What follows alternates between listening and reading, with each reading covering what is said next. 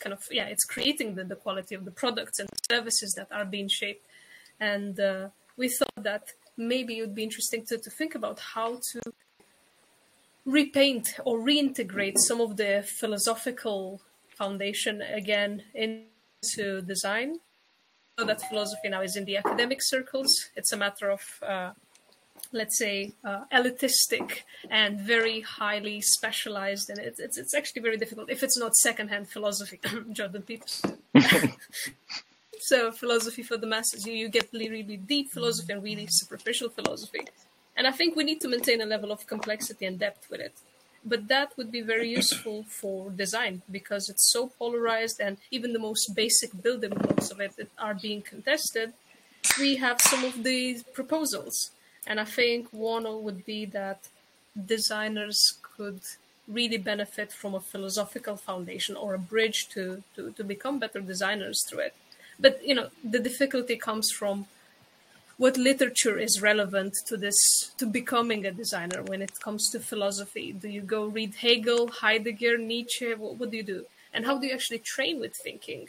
Where do you get your education? Is it informal just self-taught go get a philosophy degree you know these are all different problems that arise. And i think you know the, the fact that we want to bring them together can at least you know stir the conversation to see if people are appreciating philosophy or they're seeing it as this really cold domain with very complex words that lead you anywhere or there is some value to design. So i think this is kind of the starting point. If you want to add anything else kevin uh, well that's uh, already a, a, really good beginning of the i mean I, I, think it's a good start for the discussion. Um, one of the things we usually try to explore in this conversation is how everyone relates to that kind of subjects, like how useful we find it in in our in the way we want to work or the kind of ideas that it generates and help us um, uh, discover. Um, uh, yeah, to to me, I I think I discovered I mean, I I went in this uh, rabbit hole of philosophy, uh, which is philosophy uh, by accident, uh, and it was mainly through um, through critical thinking and um, and um, like to me rediscovering like what what are good methods for you know uh, like uh, having a, a, better understanding of what we what we are doing and how we can judge the quality of what we are doing, not just by our own tastes, but in the sense that now we, we can share those uh, those perspectives with others and make understanding of what is good as as design. And and design in that sense is linked to philosophy in, in the sense that probably questions what what we all define as as good and as important and as desirable in you know in what in what we are trying to create right? So um, this is one of the entry points i guess um, for this kind of discussion. But yeah open to to see how everyone of like everyone just relate to those this kind of subject. I'd like to, to know what the others think about this. Like, what is their uh, connection to philosophy, if they can see a connection to philosophy in their work, and also, you know, the, the Matt and Alexei, if you want to introduce yourselves, so we know what kind of designers you are. We're also maybe give a round to, to introduce ourselves to you as well. Hmm. Well, I don't like. Well, I, I, I'm not the I'm sorry. We, we don't hear you so well, Matt. Uh, Can you hear me? yeah, it's like it's it's really um, as you as you were you are far from the mic, or I don't know. It's it's not Oh. clear. Is it is it a little bit better here? Oh yeah, yeah. Okay, perfect. Um, so I'm I'm not a designer. I'm not a professional designer. Uh, I'm not even a professional philosopher or, or, or uh, academic, but I am very interested in philosophy, um, and I, uh, I my background is actually uh, in uh, petroleum engineering um, uh, and uh, renewable energy management. Uh, I was an asset manager for um, a, a, solar developer for about four years. Um, and one of the things that I'm really interested in is in AI and applied sciences. Um, and I I, I studied uh, a little bit of philosophy. I've read, you know, uh, uh, philosophical texts like Kant and stuff like that. And um, one of the things that I'm currently looking at is, you know, how to apply um, some kind of mathematical rigor into understanding how we think a little bit better. You know, it's one of those things where philosophy from generation to generation often have to uh, often tries to reinvent itself because it's stuck in a rut, right? And it's it's a type of Hegelian type of dialectic where you have to find its complete opposite in its current state in order to discover um, uh, uh, the new state. And so uh, one of the you know key insights right now, the iteration that we're in, is kind of this postmodern uh, Wittgensteinian like we we don't really have a full grasp of what we're actually talking about. And um, and this is kind of the reason why in popular culture we have these buzzwords like AI because if humans don't know, you know, how to how to really describe what we're really talking about, and we don't really even have anything to really talk about, then we, we don't say anything. And so we let we, we, we have to find efficiencies um, you know, through through AI and machine learning and through companies, right? When I think about philosophy in like the ancient Greek sense, you know, you think about that they're basically slave owners, right? Because those ancient philosophers, they had a lot of leisure time. They were able to uh, think uh, rationally, and they didn't have to uh, exert too much labor. Now, the weight that they, you know, um, justify this, this type of activity is that they find efficiencies, right? They they they learn um, natural philosophy. You know, they under they study you know biology. They they advance uh, medicine, and these are of like efficiencies that justify types of activities. And so, um, yeah, so basically, I'm going into like you know uh, information theory and trying to discover you know um, kind of like a, a theory about how uh, humans derive this type of efficiency through um, through this type of organizational like um, uh, hierarchy in a sense. But yeah. Hmm. It's really, really interesting. I'm seeing a lot of uh, connections. I mean, you you really did your homework, and I think you know this part of you know preparing for whatever you were trying to do you know this is really important especially around the information theory what came to mind was this uh, philosophy of the mind which is kind of the, the, the overarching theme that brings in the agents with the ai and also the information theory as how we structure beliefs decisions and information in general and what do we consider knowledge to be so that's interesting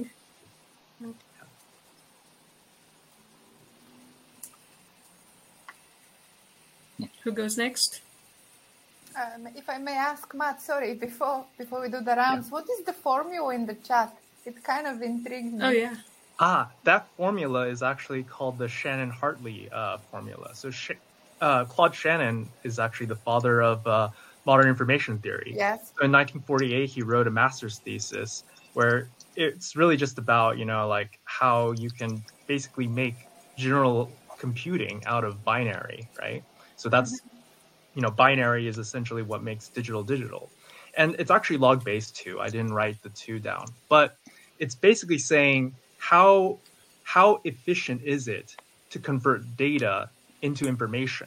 So C is considered the is is called the capacity, the Shannon capacity limit, mm-hmm. and that's information. B equals bandwidth. So in terms of like a human brain can only handle you know like seven bits of information at a time right like you can't remember you can't play around with more than seven concepts right it's it's a little bit too abstract to try to think about how to manipulate hundreds of different operations or memorize, you know, a list of more than like 10, right? Uh, so, so that's the B. But, you know, of course, like computers have much higher Bs. And um, one way to improve Bs, by the way, is to do some kind of data compression. So this is where um, design and philosophy kind of mix and really reinforce one another because if you have to deal with a lot of information, but the more the, the important information is highlighted for you, then that increases your B, right? It's a it's type of a, a data compression type of thing, right? And uh, and so like these types of good UI UX increases the B's. The the S and N are the signal to noise ratio. So if you think about it, um, you can actually discover that uh, if you if you have a very high um, accuracy, but then all of a sudden you lose accuracy from like 100% down to 80%, you would actually lose 50% of your information. So that means you would have to hire twice the amount of people in order to like retain the same amount of like uh, performance, right? So you know the, these types of uh, these types of uh, information theory that quantitatively um, you know expresses these things also you know play into you know how how humans operate and not just how you know machines do it. So elon musk said something like uh, that information theory might even be more um, fundamental than the laws of physics right? Mm. and we can trust Elon Musk on what he says. Totally Just kidding.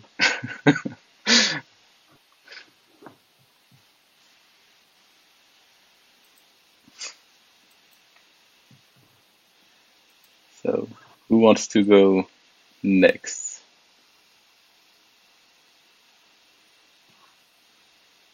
Maybe, maybe I can uh, say uh, a few words. So, uh, I'm Krasi. I'm a not a designer by uh, background, but I'm uh, sorry by education, but I'm a designer by practice, and uh, I had the chance to be actually introduced to the field of philosophy uh, by Diana because we worked together. So prior to that, it never occurred to me that um, this would enrich my uh, perspective and uh, the way I view things.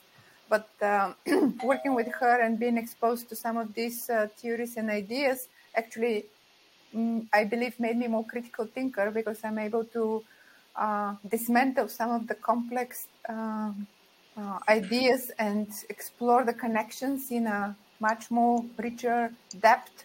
Um, and um, it's um, yeah, I find that uh, it's very challenging and tough uh, to work on abstract level, but at the same time, if you manage to to get to the essence of things and uh, think about the interrelationship and the uh, correlation and causality, it, uh, it makes your work uh, more more crisp and adds certain level of depth for sure.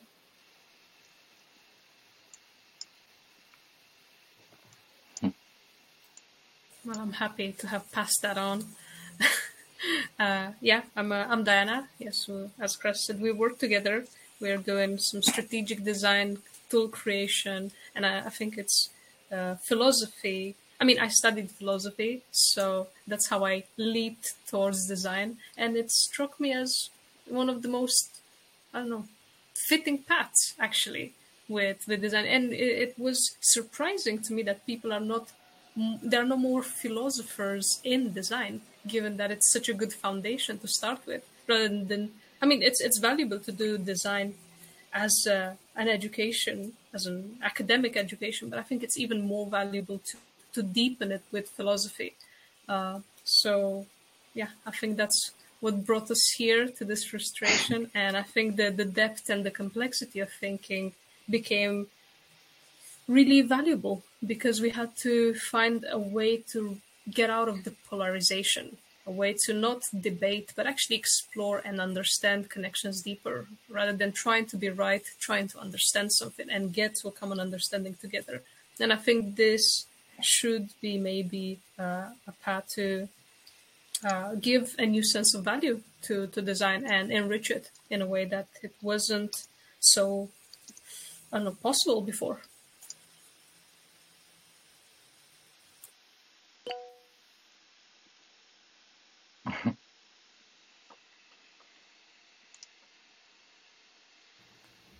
I guess I can go next. Um, so, hi everybody, I'm Udipta. I am a junior researcher and designer. I'm currently based in India. I'm probably also the most um, uneducated in terms of philosophy here. But yeah, I, I just completed my computer science bachelor's recently. And yeah, I'm just interested in uh, having becoming a part of these kinds of discussions.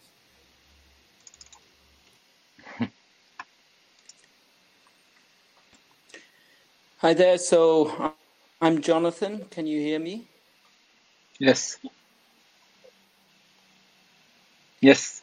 Okay. Um, okay. So I, the same as all the others, I'm not really an expert in philosophy. I have a background in uh, physics and so science, and I also got to design from kind of uh, in a kind of serendipitous way through my different activities. And what I found really interesting is I'm a bit of a generalist. I, have done I, I like doing a lot of different things. I I like uh, playing music. I, I, like science. I like uh, um, making films. So I've lots of different interests. But the only field that has made me dive into philosophy is design. And I found that quite an interesting. Uh, I, I, was wondering why, if it's if if it's just because uh, there's a deep interest there, or if there's about the field itself that uh, you know pulls us towards philosophy. And I actually believe there's something about the field and I, I don't I've not thought about this a lot, but I suspect it's got to do with the fact that what we're dealing with when we're designing is notions of value and what can be more philosophical as a theme than, than value. How do we uh, if you start from value i think that's one of the deepest philosophical themes. It probably connects to most of the philosophical themes and and i think it's also useful to try and dissect what what are the fields of because philosophy is obviously very all encompassing. I mean, it, it, deals with everything. So uh, I think it's it's also nice to kind of maybe go one level down and think about what are the actual uh, subfields of philosophy that connect to design and how they connect to design. So, for instance, I think metaphysics, what is the nature of reality and things, and how we interact with things, is an interesting thing that Aristotle already talked about causality, four causes, Aristotle's four causes. Ethics, you know, what what is should, should we do? What what is good to do, or what is bad? And of course, aesthetics. What how do things look? So you have all these different subfields, and I and I think all of these tie back to design. And so yeah, so basically, I think that's uh, it's, it's that's why I'm interested in it, and um, that's about it.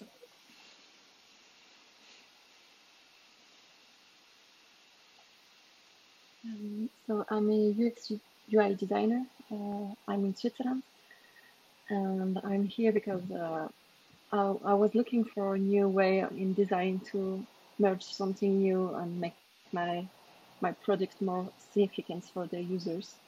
So when I, I see that the subject is interesting, so that's why I'm here. But I don't have any background in philosophy. Thank you.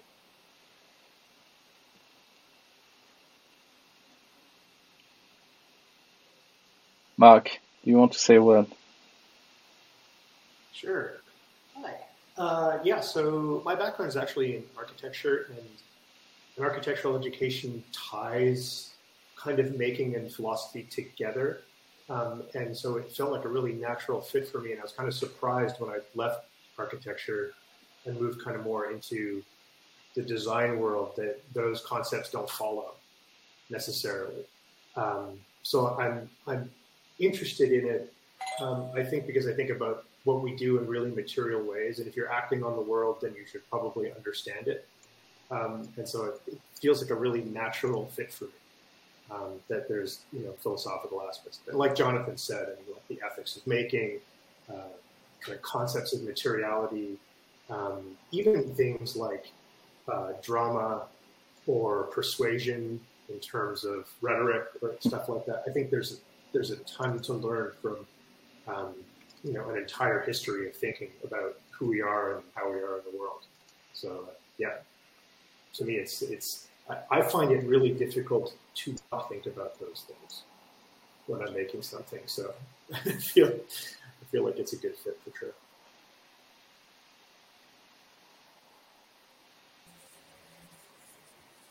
Yeah, I mean, we already mapped a lot of areas that philosophy kind of touches and it's, you know, integrated in it. It given birth to these areas and also it, yeah, it continues to like pierce through, even though we don't think we have a philosophical background, we have acquired some components of it because we learned something related to design. You know, I was thinking about the first thing that struck me is like, yes, aesthetics. It's first, it's how you see, and then there's the logic of how you actually do product development or you know there's how do you understand the, the logic of a user as well if you can condition or nudge or whatever decisions you make then you tie it into the ethics and then you mm-hmm. think about the values that you're promoting and uh, yeah going into critical thinking how you question the validity of your solutions and then even deeper into i like what matt said about the data compression and the fact that there's this relationship almost to shape and structure. The when, when you were saying that, I, I, thought about the antennas. You know, like the the first antennas with like the, you know, the like the I don't know those straight poles, and then now you have the round ones, which have an internal structure that it's more fit to.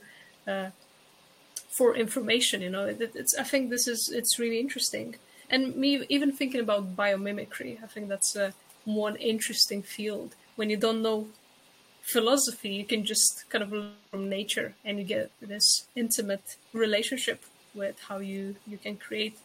But I think one drawback to philosophy is the incapacity to bring creative thinking or to even say it that it's about creativity. Mm. It just it, it makes you kneel down in front of these monstrous philosophers that you can barely hope to understand and it yeah it doesn't the way it's being taught and presented, it's so intimidating, I think. So when it comes to design, how do you think we could do a better job if we are to reconcile this relationship in a way that it's not oversimplifying the the benefits?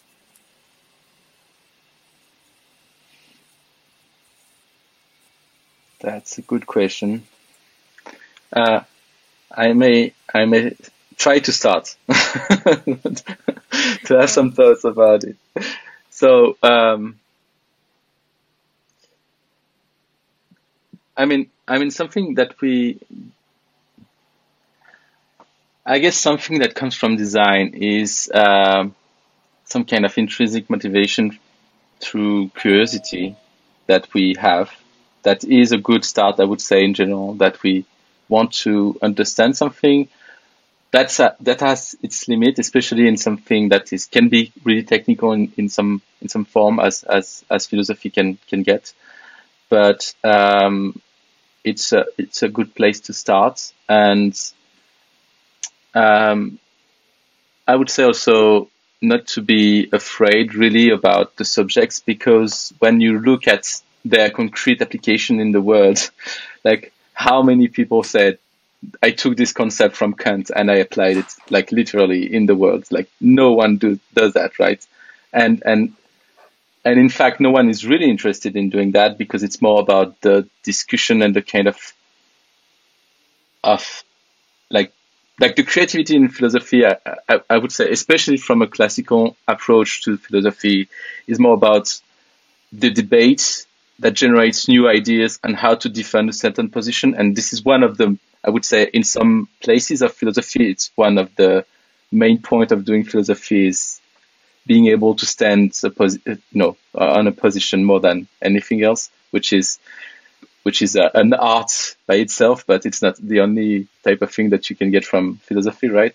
But but it's it's sometimes perceived as such, and um, I would say like if it's it's if it's if you take the concepts and and you try to see what it means to to your work as a designer you sometimes find it just hard to just apply it because they have no affordances and you know how you should use it in reality right?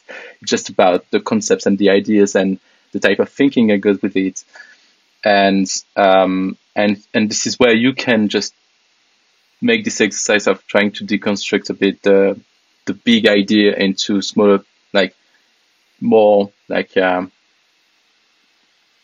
easier to use pieces that you can see how it affects what you are doing right. But this is the like for be, beginning about this question I, I, guess this is how, how far i can, go right now. I don't know if anyone else has uh, some idea but um, I, I, would i would say like the temptation of being afraid about the concepts because this sounds like really deep and complicated sometimes is here. But yeah. But the fact that it's not really applied makes it like okay that's a big thing but how does it translate in it's like if you take business ethics and you see what people do in business ethics like you are far from the big concepts of philosophy right it's like it's it's it's, it's big like it dissociated themselves from from those kind of big major topics that you can see like in, in classical or more historic type of uh, philosophical approaches. I don't know. Maybe I'm I'm wrong on that, but this is how I, I, I feel. The joke we have here is that the thinnest book we ever read was a book on business ethics.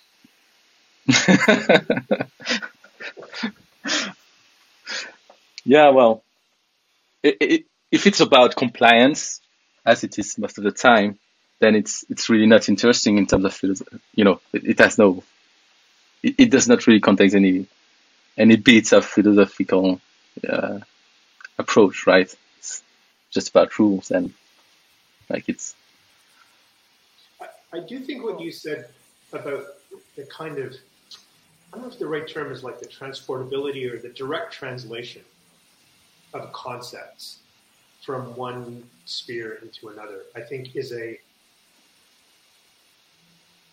I, I think it's a it's a really interesting concept in what happens when you translate from one to another. I mean, as designers, we are, um, I think we tend towards action, right? We want to act on the world. We, we're curious about problems, but we're curious not as an end in itself, but as a means to an end of, of acting, right? And so the the translate any I know like text or school of thought or anything like that needs to undergo some kind of metamorphosis between the written work or however it is you're doing and, and that mode of action. And I find that translation to be a really interesting and uh, kind of difficult to pin down um, yeah. you know, you know, space, right? I, I kind of want to bring up a very concrete problem.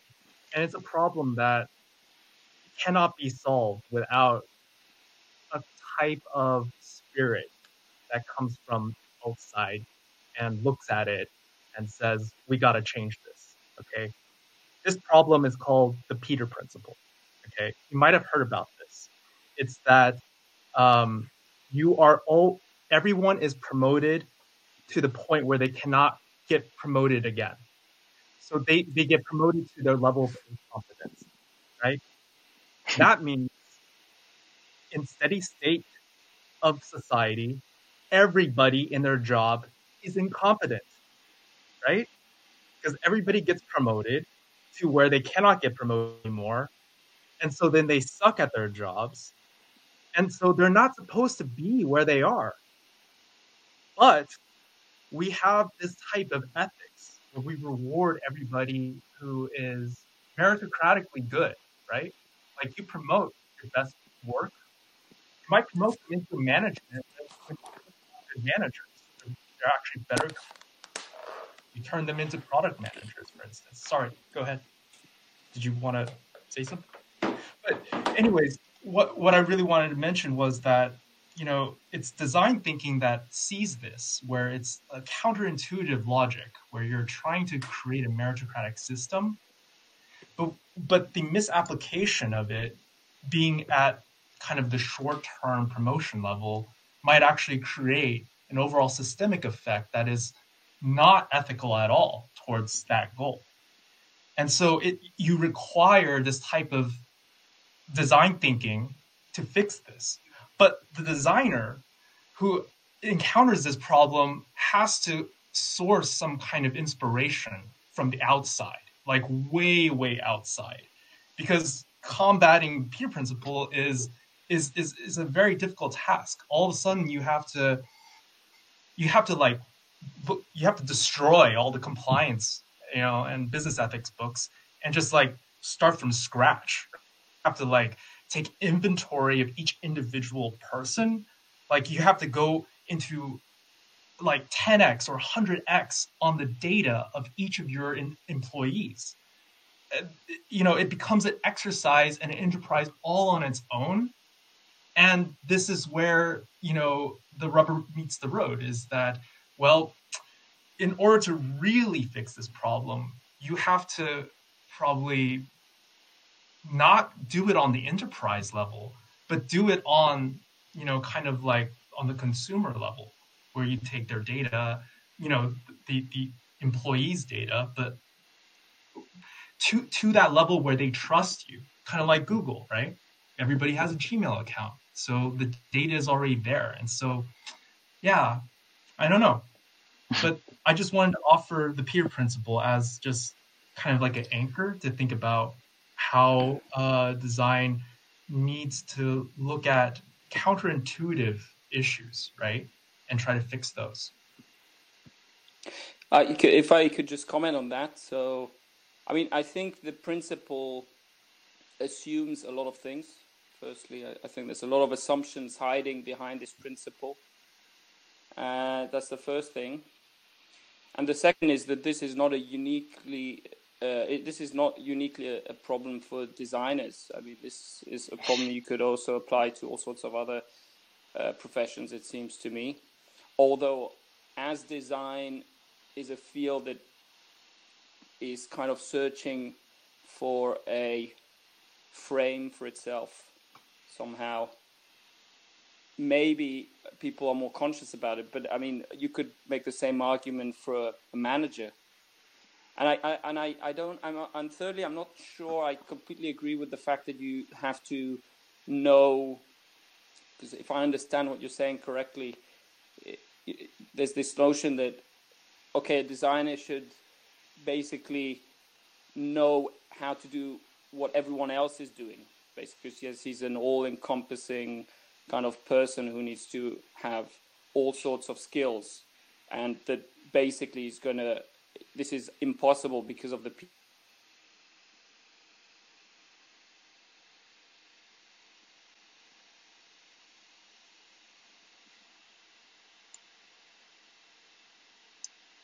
we can reason about a, a, a, much wider field of things if we if we change the level of abstraction upon which we reason. A CEO can manage his company uh, without knowing all the details of what's going on. And I think it's you can apply the same kind of reasoning for someone in design.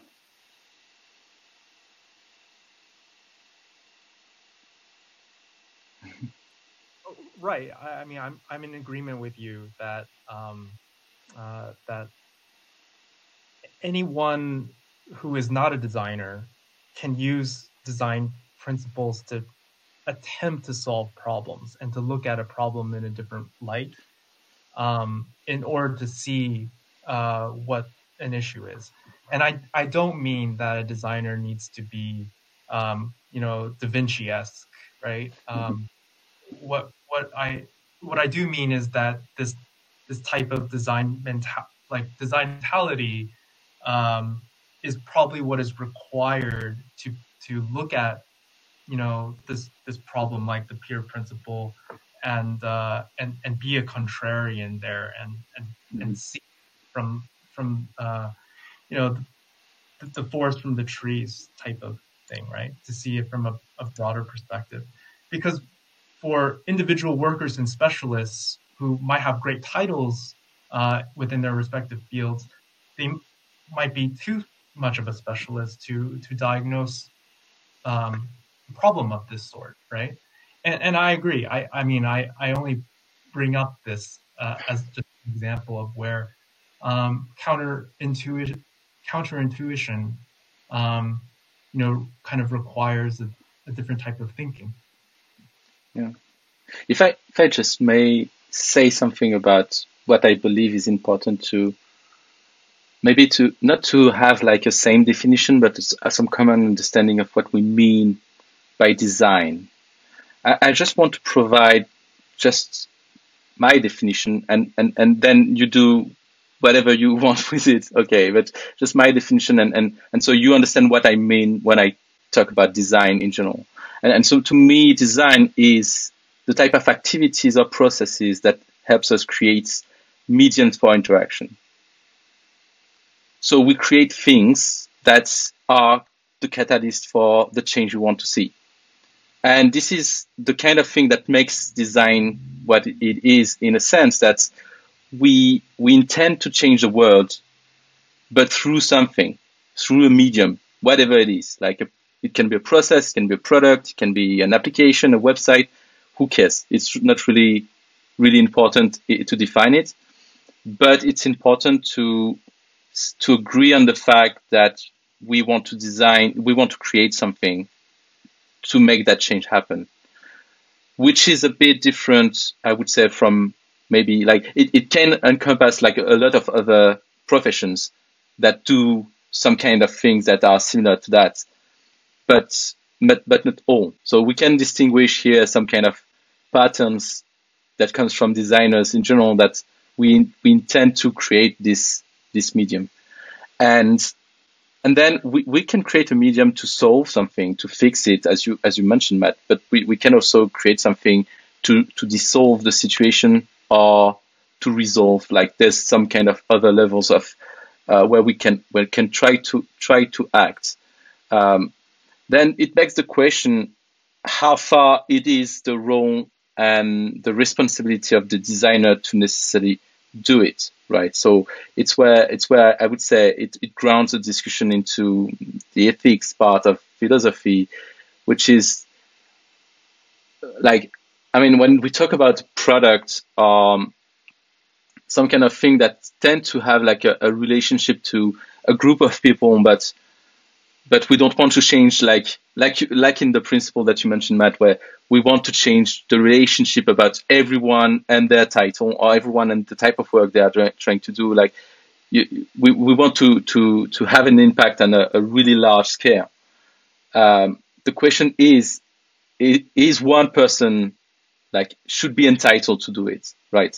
And uh, and and which which point of view or which type of position or she will decide to to to take to decide to make a, the change that that he or she expect to see, right? And then this will not necessarily. I'm not like an um a, uh, like I'm not in the side of Kant and and, and the idea that actions are necessarily good good and bad. Um, so I don't think that uh, we don't we have like some kind of process that like magically necessarily brings out like good outcomes. Um, but there are processes that ensures that we are less likely to do more more more harm or at least to uh, overlook certain biases that we that we might have. And yeah. I, I, just want to bring those those things but i tend to like find really interesting the discussion. I, I think we we kind of uh, you know, uh, went a bit further than just the, the, the, initial question, but that's perfect. That's the, what we, the kind of thing we want to see. I don't know if you have any any thoughts on what has been said so far. I think it's a you're, what you're saying might be useful to actually feed back into the conceptions that we've built around philosophy. And philosophy has tried to, to dismantle some of these biases, especially in the 20th century. Uh, the fact that it's not uh, necessarily to, to, to, look at uh, as an aimless form of circumvoluted thinking where you just i don't know the philosopher is alone sitting and just uh, contemplating and then coming up with these amazing statements and uh, yeah i think now for design and you know the, the, the way i see it developed is to, to bring this level of humility to the fact that we can't do these things alone. And we have to uh, take to place more value on the the group discussion and how important it is. But i think you know the the the disadvantage or maybe the drawback of all our discussions sometimes is that we don't have the philosophical power to continue them. You know in a in a, an academic environment they're discussing and they're passing drafts and they're like really building something. They have a very specific aim to maybe publish a paper or something. But when we think about this design and philosophy i think our aim is a bit vaguer. And it would be useful to actually think what functions can we can philosophy perform into aiding certain components of what we think design and design thinking and other design practices might benefit from. Because I actually tried to map something as you were all talking, mm-hmm. a very specific, very simple diagram, and if you can see it, but it's basically like we start with the form, the most common form of thinking, which is critical thinking, and then you, Kevin, mentioned this uh, the deconstruction and you had this discussion with Matt, and it made me think about how important it is to actually be able to dive into the epistemology, into mm-hmm. breaking things apart. And like Matt was saying, translating this is so valuable to, to, to us as designers and as people in general. But then it got me thinking, what comes after? And I think the answer is creative thinking. You need a good foundation for that to, to be able to reconstruct or to repurpose or to reinvent the, the concepts that you're uh, appropriating. And of course, that's when you finally begin to get to design thinking. You don't start design thinking with the classic design thinking process and empathize, ideate, and all of a sudden you, you understand what design thinking is about. I think it's much deeper than that. And taking this route could give it the depth and the, uh, yeah, a better space in the design world rather than trying to criticize how superficial design thinking is. This route might seem heavier and doesn't make more sense, at least to me. I don't know what you think. I'm just I'm just having like some kind of realization that maybe the combination of the two might create like a, um, a blind spot into something. Like I don't feel like the two are necessarily good at something, which is to assess whether what they are doing is necessarily like what they are, what is this supposed to bring as as a result like I, I don't feel like philosophy is especially good at that like because because we don't want to assess the like the reality of the idea. We want to assess how it stands against other ideas right? Um, and and in design i mean we we tend to want to test it against what we think or we, what we discovered prior to that are the things that are important for users or stakeholders, right?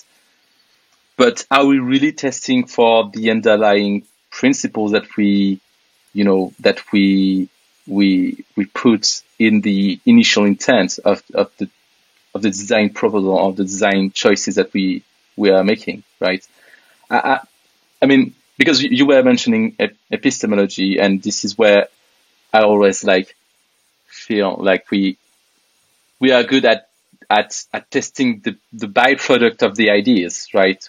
So for instance, you, you create something out of design principles and philosophical ideas. And then you test the object that you created.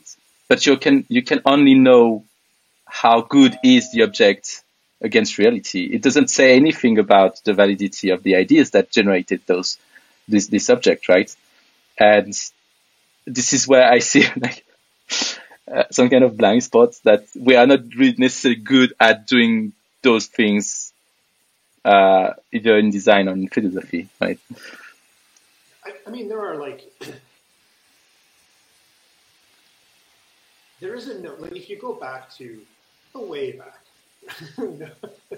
um, like the, like the Republic, right? So there is this notion that of virtue mm-hmm. that is, that is included in that. And therefore, if you, the suggestion was that the philosophers should run the city because the philosophers understood virtue, right?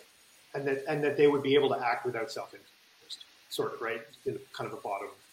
Really, I'm oversimplifying. I'm going to butcher one of the, the biggest, you know, philosophical documents. But in terms in terms of it being useful, one of the things that's that becomes clear in that is that he's talking about a realm of knowledge. So that philosophers have a realm of knowledge, right? A domain of knowledge. And he also talks about like shoemakers having a domain of knowledge right? They, they should understand the world of shoes, he says, right? So I think one of the things that we need to discuss is, well, what's that domain for designers? What is the mm-hmm. domain of knowledge for designers? And I think we should, I mean, I personally think we should stay away from design thinking as a, as a concept in this because it kind of, it is a shorthand and a, you know, a commodification of a bunch of other things that, that happen. And I don't think that we can remove what we're doing from the actual action, right? Because one of the things that we need to do is design, like you, um, like you said, it, it there is an, an artifact that gets created that allows to achieve some kind of future, right? Some kind of future state that's preferable to the current state. And one yes. of the questions we have to ask at a deeper level is, is that future state virtuous? Right? But it it is in the making of the thing and the under and that kind of this almost actually brings back the Peter principle stuff because there is a kind of a concept in place in terms of human advancement, but the system itself has a level of folly to it because it, it's kind of taken to its it's when it when it reaches its end, it's already jumped the shark, right? Like by the time the person's in that position, they've gone, they've they've overreached, and so there's a detriment to the actual system itself. So inside that, there is this notion of you know designing I don't know, uh, promotions, right? Like designing a system where people are able to rise up, where people are able to be motivated and, and you know, and work to something bigger. Um, and that in and of itself seems virtuous, except in the actual making of it, you see that there's an issue in that system. So we can only judge whether or not this, this thing is effective in the making of it, right? So yes. that's one of the things that, that's tricky about about design, and that's why I think we have to like. I, that's why I want to remove like design thinking from the conversation and just do it, call it design, because I think the making and the outcome is so important in the entire ethical thread, from the conception of this more perfect future to the actual you know secondary effects that come out of this thing that originally seemed virtuous that you can't critique until it becomes material. Yes, and and and to what you said, there's there's an aspect that we can differentiate from sciences as well. Yeah. Yeah. Where, where where we want to in science we want to isolate cause and effect and, and therefore we we want to be able to draw a, a predictive model of what we of what we see and what we observe, which is not really the intent in design because it's it's more in that sense. Uh, I think we, we had like several times the discussion, Mark, but it's more a probabilistic um, approach to to in that sense that if you may, if you put like the same designers and you you know test them with the same goal to create the same kind of object in the end, they will do it several times, but the end result might be each time different, and and and the type of outcomes that it will bring might be different as well, and which is kind of desirable, right? Because it builds yes. knowledge and it builds knowledge of and in the world in a different way that science does, which is you know, to observe a phenomenon and then prove that you understand the underlying cause. Right? Yes. Like we talked, I think, yeah, we talked about this. Like a science experiment is good as if you run it, you know, a thousand times and you get the same result every time. That proves its validity. Whereas a design experiment, um, ideally, you should get a thousand different results, and that should prove its validity.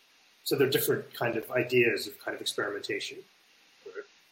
I'm, I'm not saying that design doesn't include the kind of like soft scientific social kind of you know like A/B testing and you know that that kind of thing. That definitely is a part of it. But in the actual creative process, the iteration and kind of creative iteration actually should generate different results, right? Yeah. Or in that.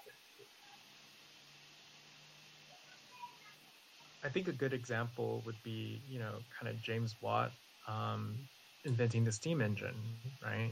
Like he invented it without a theory of thermodynamics. Um, so in the absence of that, um, he just created an apparatus where the condensed uh, water from the steam was already pretty hot, and so he just basically used that condensed water to recycle it and that's where the added efficiency came from that allowed steam engine to actually be somewhat commercial. And you know through through iterating uh, through several generations you got a product right?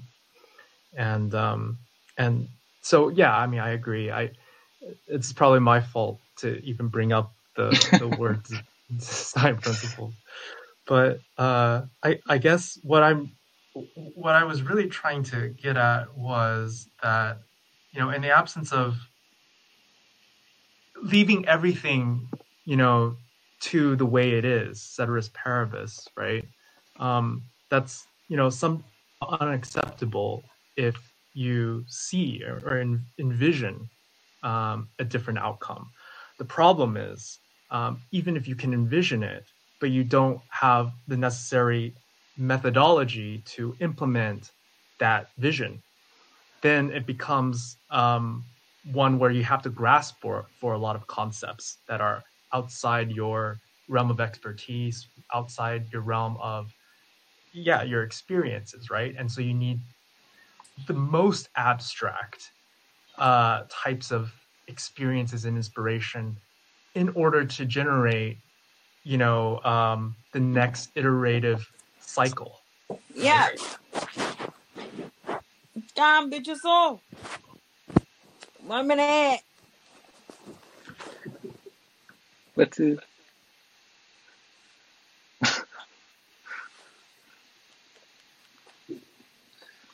Yeah, I, so I think there, there are those kind of two layers of good. Like, there's the intentional outcome, like this is what I intended to happen, so that could be one thing where you can kind of criticize it, you know, is that good or not? And then is the efficiency of achieving that aim, which is the second level of is it good design, right? A is the intention good, and B, does it does it get you there, right? This is one of the interesting things about uh, kind of like liberal democratic capitalist societies is that much of the design principles behind, uh, sorry, I used the word again. Much of the the theory behind it is that you can intended to do, right? With very minimal um, rules. You know, it's a very libertarian type of state. Um, yeah. You know, like you mentioned, uh, Adam Smith. It's just you know a bunch of specialists um, doing their specialist things, and that is what actually creates the wealth of nations, right? And uh, in addition to that, like, you know, if you leave democracy alone, um, you know, there are some ideas that defend, you know, the principles of democracy, democracy, such as, you know, you have a large population, and so then you naturally you you you would think that people would choose the most meritocratic, um, you know, through through the democratic vote voting system and whatnot, as long as it's not manipulated or whatnot, right? So that's with an asterisk, but um, but yeah, so the efficiency of these types of systems would be that they have this type of regenerative energy around them. You can just kind of say what they are and then just let it happen and it happens naturally, right? And and it's like everybody is uh uh like like the operators or, or, or the or the people who are in the system they they know the source code. Like they they behave like ants. They know what you are saying, um, almost like uh, intuitively, and so they just they just obey and just they just do, and incentives drive them.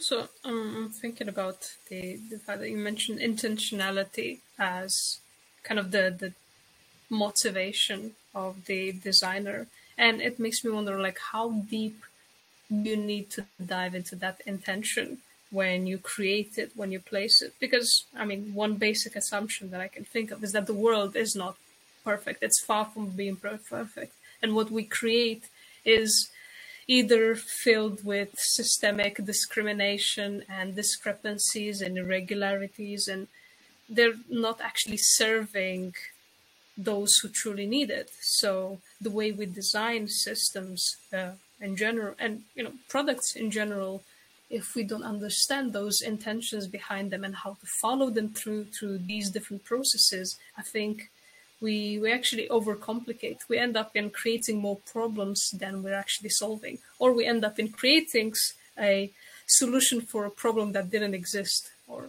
you know, a lot of things in between. But I'm just thinking about you know going back to to philosophy is how do you ensure that design stays awake and questions the biases and questions the system and is able to do better or understand when it does does worse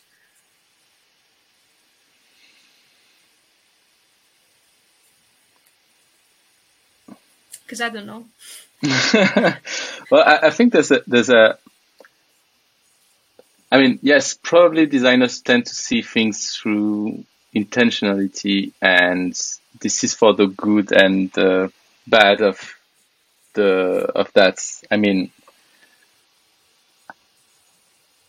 I mean, it, it works at a certain level, but th- but then you need to understand the extension to which it works. Like there's a limit to your own, you know, intentionality and the effect you can have through through it. And um, those blind spots you said.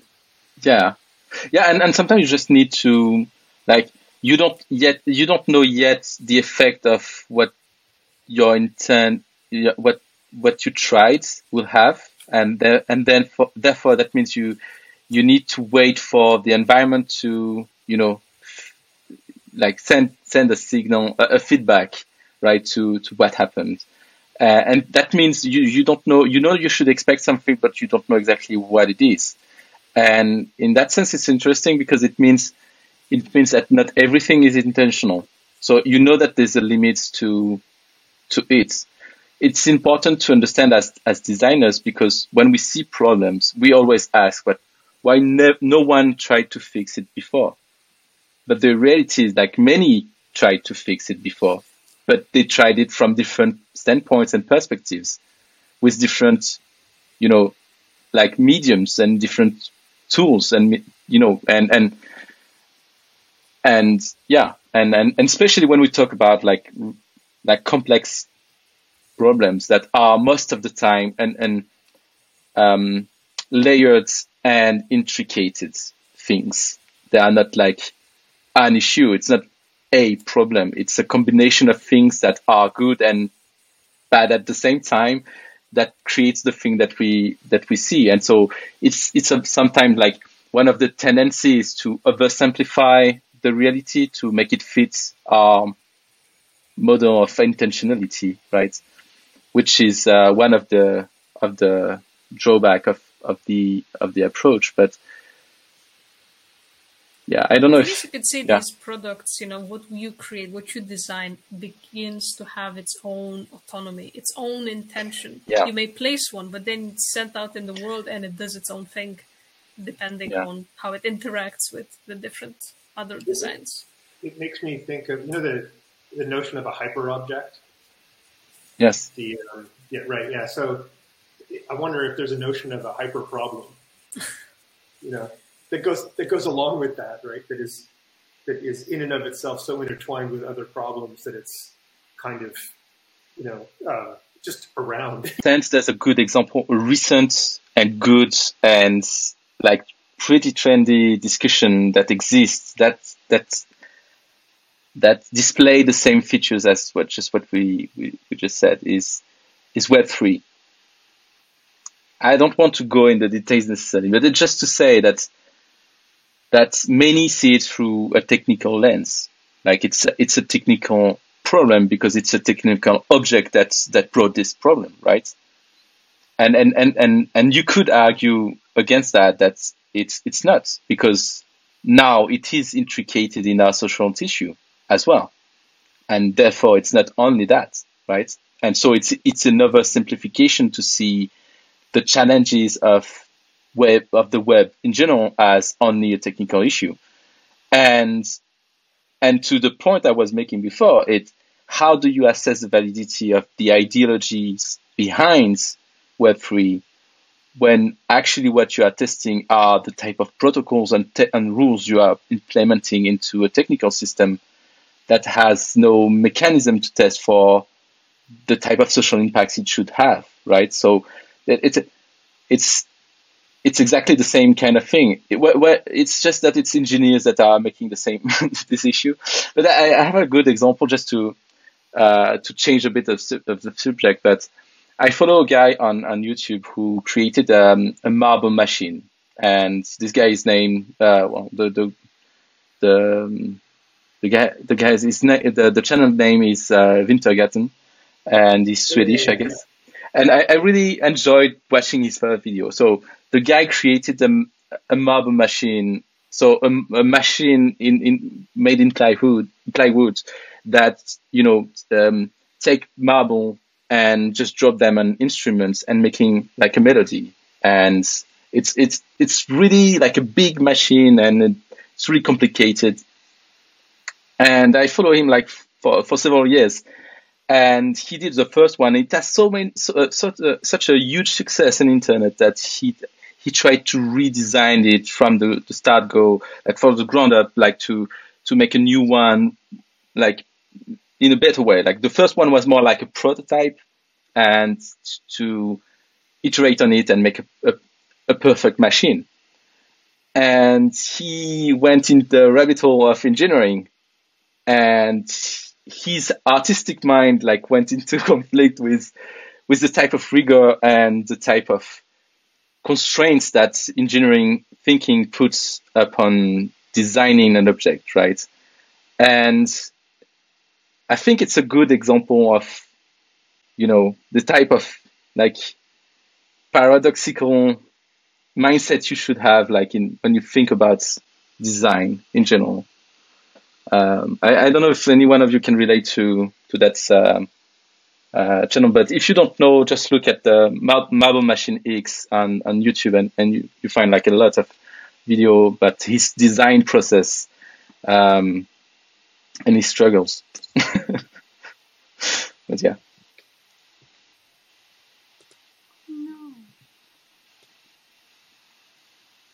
Hey, also, here's a question well, for creativity Diana. and oh, sorry, go ahead. What Go ahead. creativity is. Go ahead. Sorry. Yeah, did you hear what I said or not? Can you repeat it? Yeah, I was I was just saying that that brings us back to the topic that Diana read, which is that of creativity and how how does creativity play a role in in design, and what is creativity? And I mean, I wonder if anyone has more insight into how or sources, philosophical sources that are discussing creativity.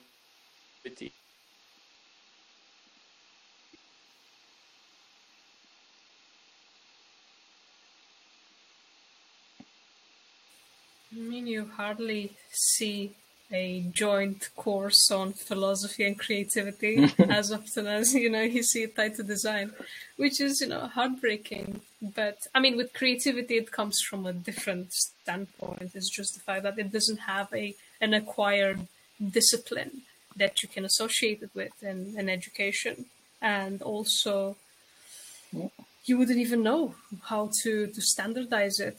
With, But- I mean, it would be the death of creativity.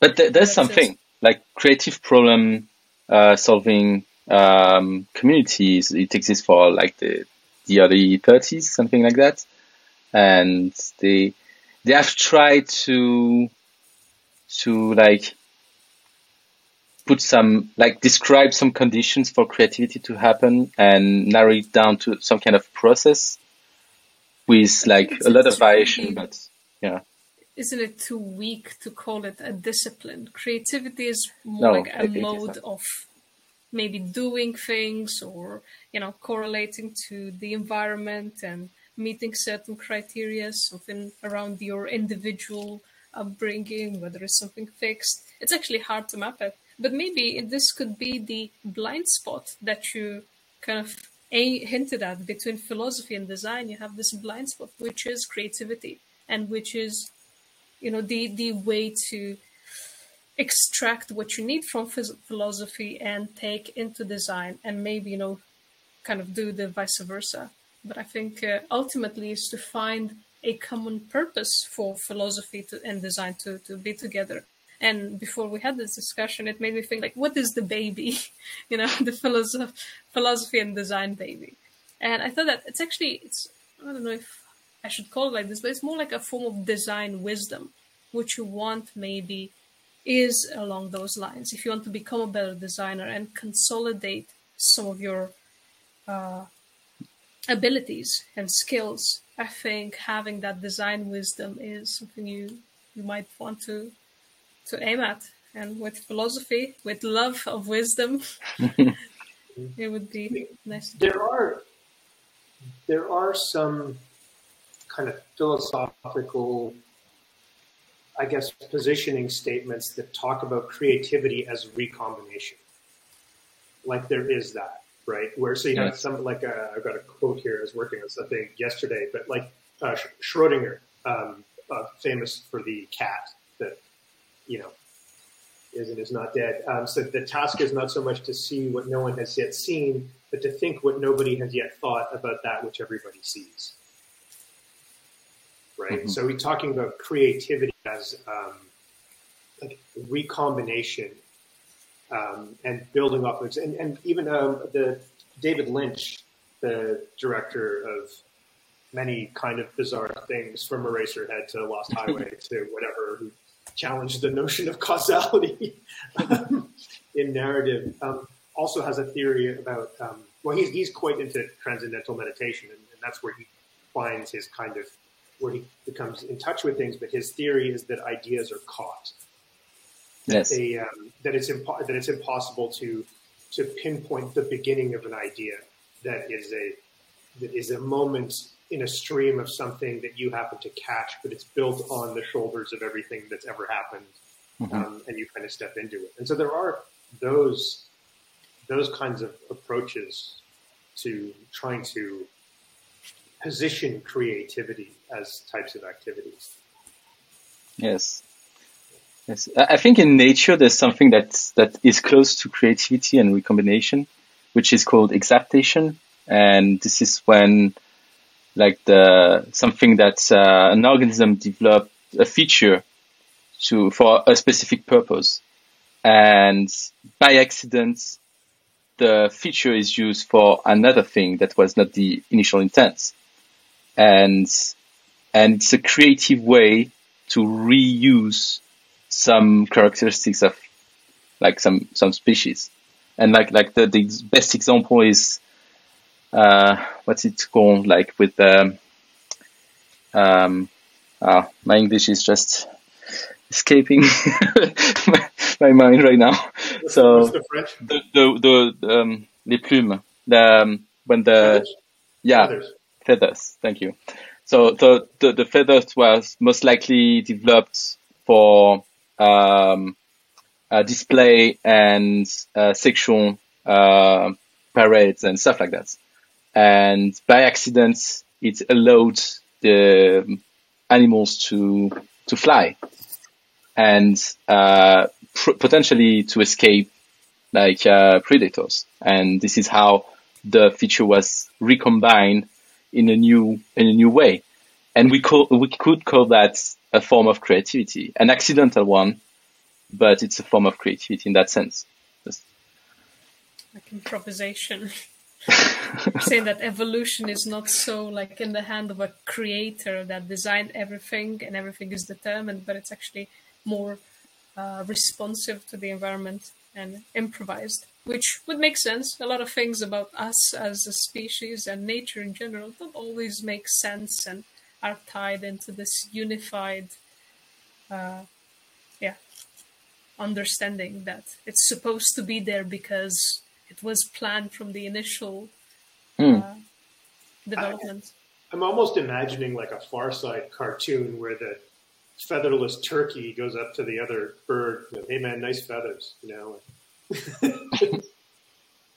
but so, but my, my question for Diana is is this: is in what we've talked about today, there's been, you know, points to political theory, points to philosophy, points to kind of treatises that are more like just understanding or knowledge based. Like, where is the line drawn? Like, is Adam Smith, is that philosophy? You know, are other books that are written about, you know, economics, for example, do they fall into that? Political theory, for example. I mean, there's a whole realm of knowledge that we that we dig into. I mean, like there's Gestalt theory in Mhm. how it is that you set up, um, you know, a uh, an interface or a poster or something like that. Like it feels like there are a lot of fuzzy edges to some of these concepts, right? So I, this, I don't have a I don't have an answer at all. That's a question about how do we deal with that, right? Yes, that's true. Uh, while you were talking, I could map a lot of from uh, yeah ethics to phenomenology and Mhm. information theories. Uh, you, you know these contents. I think philosophy has always had this battle of contents and trying to. I think the work of a philosopher has always been to try and navigate the contents and still stay on float of things to understand that if, you know eventually nothing really is the right way. The, the the idea trying to get a universal theory of something, a universal philosophy is not sustainable and not really useful. And I think the more we evolve, even culturally, maybe 200 years ago, we would have been very deontological and there's only one way to be. But now, with this continental philosophy, the fact that we've seen how design can create the world itself. Uh, it gives us these possibilities to explore. So when it comes to these blurred boundaries, rather than trying to set boundaries and see where does philosophy begin and other fields end, to try and just find the building blocks of attitudes and beliefs, to actually think more about how we establish these limits, to, to go into the, the bones of these uh, structures, I think.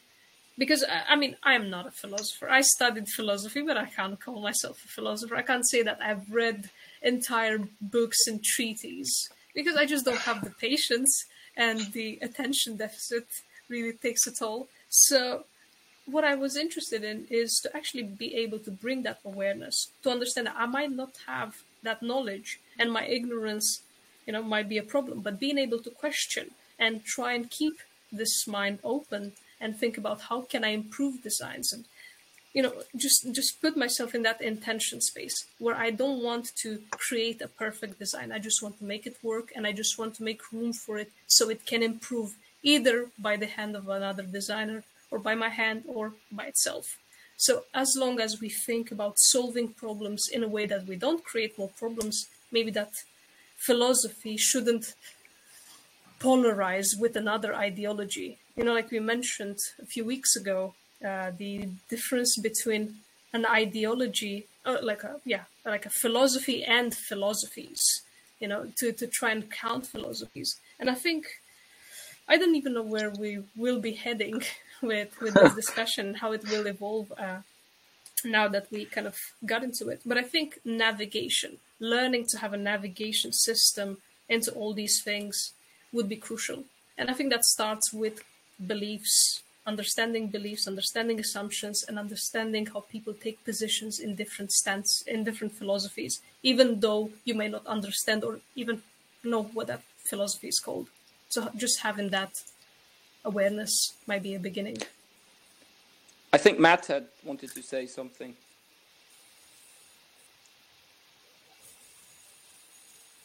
Go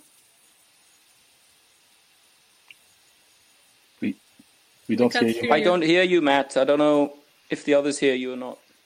No, you're. I think the, the internet is. We don't hear you.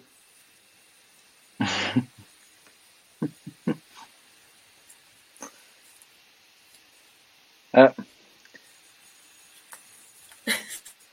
Okay, well, wh- while he's uh, he's away, I just wanted to say that I find philosophy a just too broad a topic, and and I was actually curious if we could, you know, play a little game and uh, list maybe some more specific topics and say which ones, and everyone could vote on which which fields they find are most important. Maybe we can do that later. Uh, let um, I'll let Matt ask his question.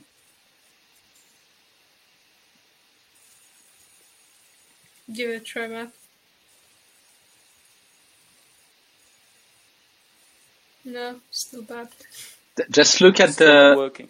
at the right hand corner of your screen. You have a settings wheel. You click on that, and you should have some options for your mic. So at the bottom right, you have a settings wheel. If you click on that, it should pop, uh, opens a, a pop-up where you, you have some options. Check if it's the right uh, input. All right, is it, can you hear me now? Yes. Yes. Yes. Okay.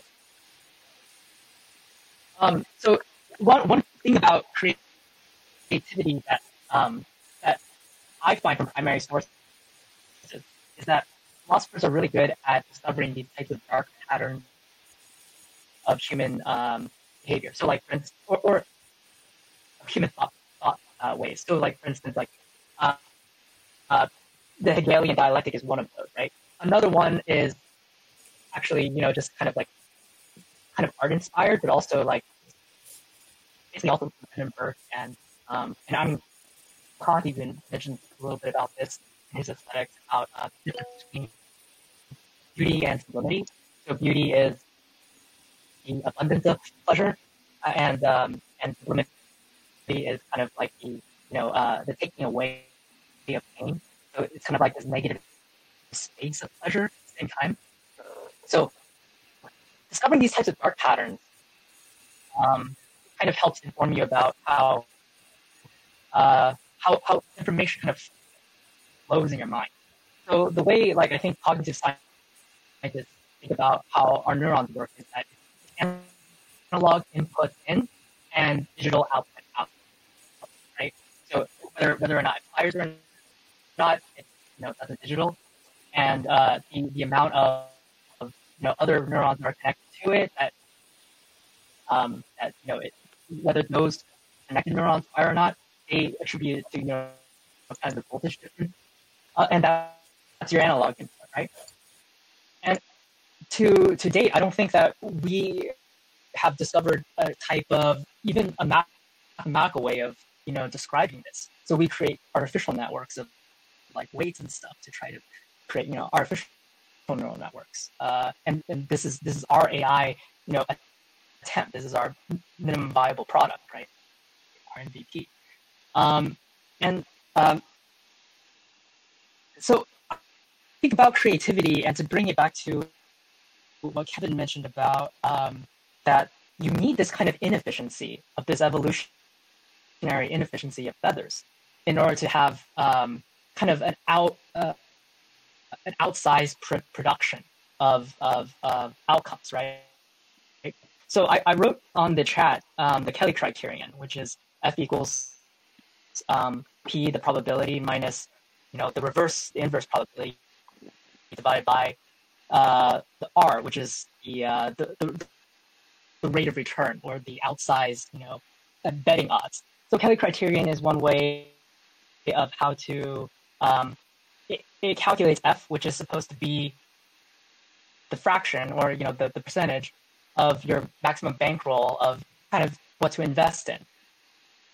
So you can imagine like this is basically just the formula that venture capitalists use, right? Um, they just put like one percent of their uh, fund into all these little small venture uh, ideas. they don't expect any of them to actually work, but one of them does, and that's that's where the returns are. And um, you know, in, in many ways, creativity is basically extreme risk taking, but the the upside is so high. Like you know, you, you have to think about in terms of the fact that we've all seen birds. Uh, humans have seen birds for over you know many many millennia, but it wasn't until like 120 years ago that uh, we were actually able to fly with you know the Wright brothers experimenting and, and so on and so forth. And so you know you you kind of require this type of Kelly criterion investment uh, strategy in a way in order to get progression in order to like move beyond your local maximum of efficiency and uh, and, and move move downwards through this inefficiency valley and into uh, a, a, lo- a global maximum, right? And I think that's that's the idea behind creativity is to kind of tell that story.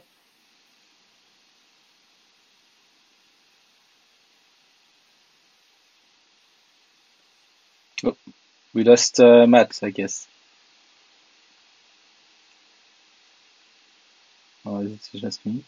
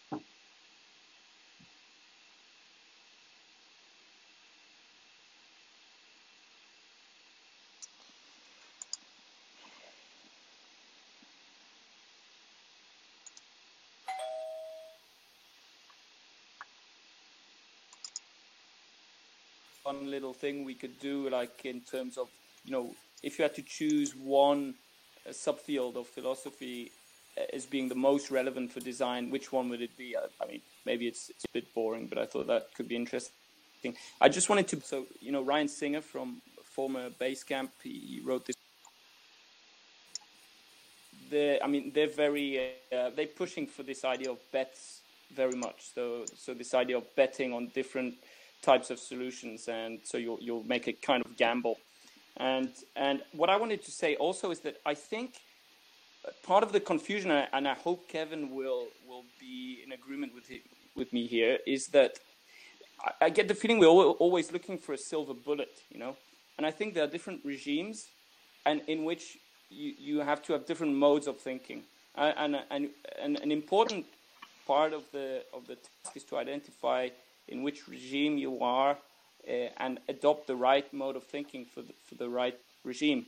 So, for instance, if you're talking about investment, for me, I mean, so this um, Kelly criterion, you're choosing. It's it's it's typical, you know, old school uh, decision theory where you're you're looking at bets. Okay, so you're you you have a choice. Uh, you know, prospect theory. All these guys, it's all the same kind of thing. So you you you have a few options and you have to choose between options. Essentially, that's what it is. And what we're not talking about is creating new options. You know, the unknown unknowns. And, and, and so this requires a different way of looking at the things. I, I don't know exactly what kind of way. I think exact exaptation is, is very interesting, although I'm having a kind of I'm following these guys on on LinkedIn, which are really talking about this a lot, and I, I find it very a very stimulating idea. Although I, I don't think the pure exaptation as is um, as it happens in evolutionary theory is is is is enough because we are thinking beings. We can model the world, and I think uh, exaptation in its pure form doesn't accommodate for that. Uh, it's, as I've seen it explained. But anyway, well, those were my ideas. Yeah. Can, can you just? I'm not familiar with this. With exactation. Exaptation, as in adaptation. Exaptation. Okay. So I think it's. Yeah. I mean, yeah, this is what I explained earlier with this uh, feather uh, that was developed for something, and that was accidentally reused for another thing.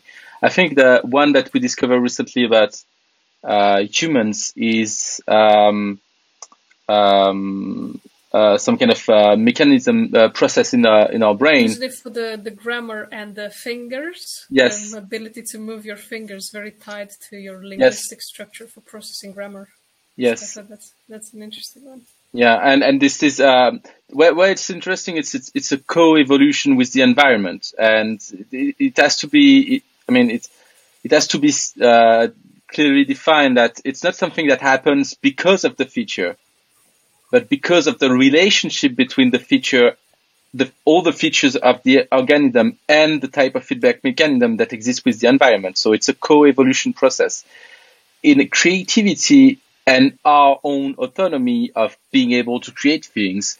Where is different? What is different is um, is is exactly that that we we are intentionally creating something, but then exaptation happens only in a serendipitous way, where where you don't expect something to happen from what you intended to do, like in the sense where someone use like I think it's a, it's an it's um it's a simplified example. So it has some some problem in, in, itself. But if you take a knife and you use it to, uh, you know, um, uh, um, tighten up um, um, a screw, for instance, with it, then it's an ex- in a sense it's an exaptation of the of the of the tool, which was not originally meant meant for for doing that, but but you find a new way to use it now it's not an exaptation really because because not everyone is using knife to do it, right? So it's not something that that is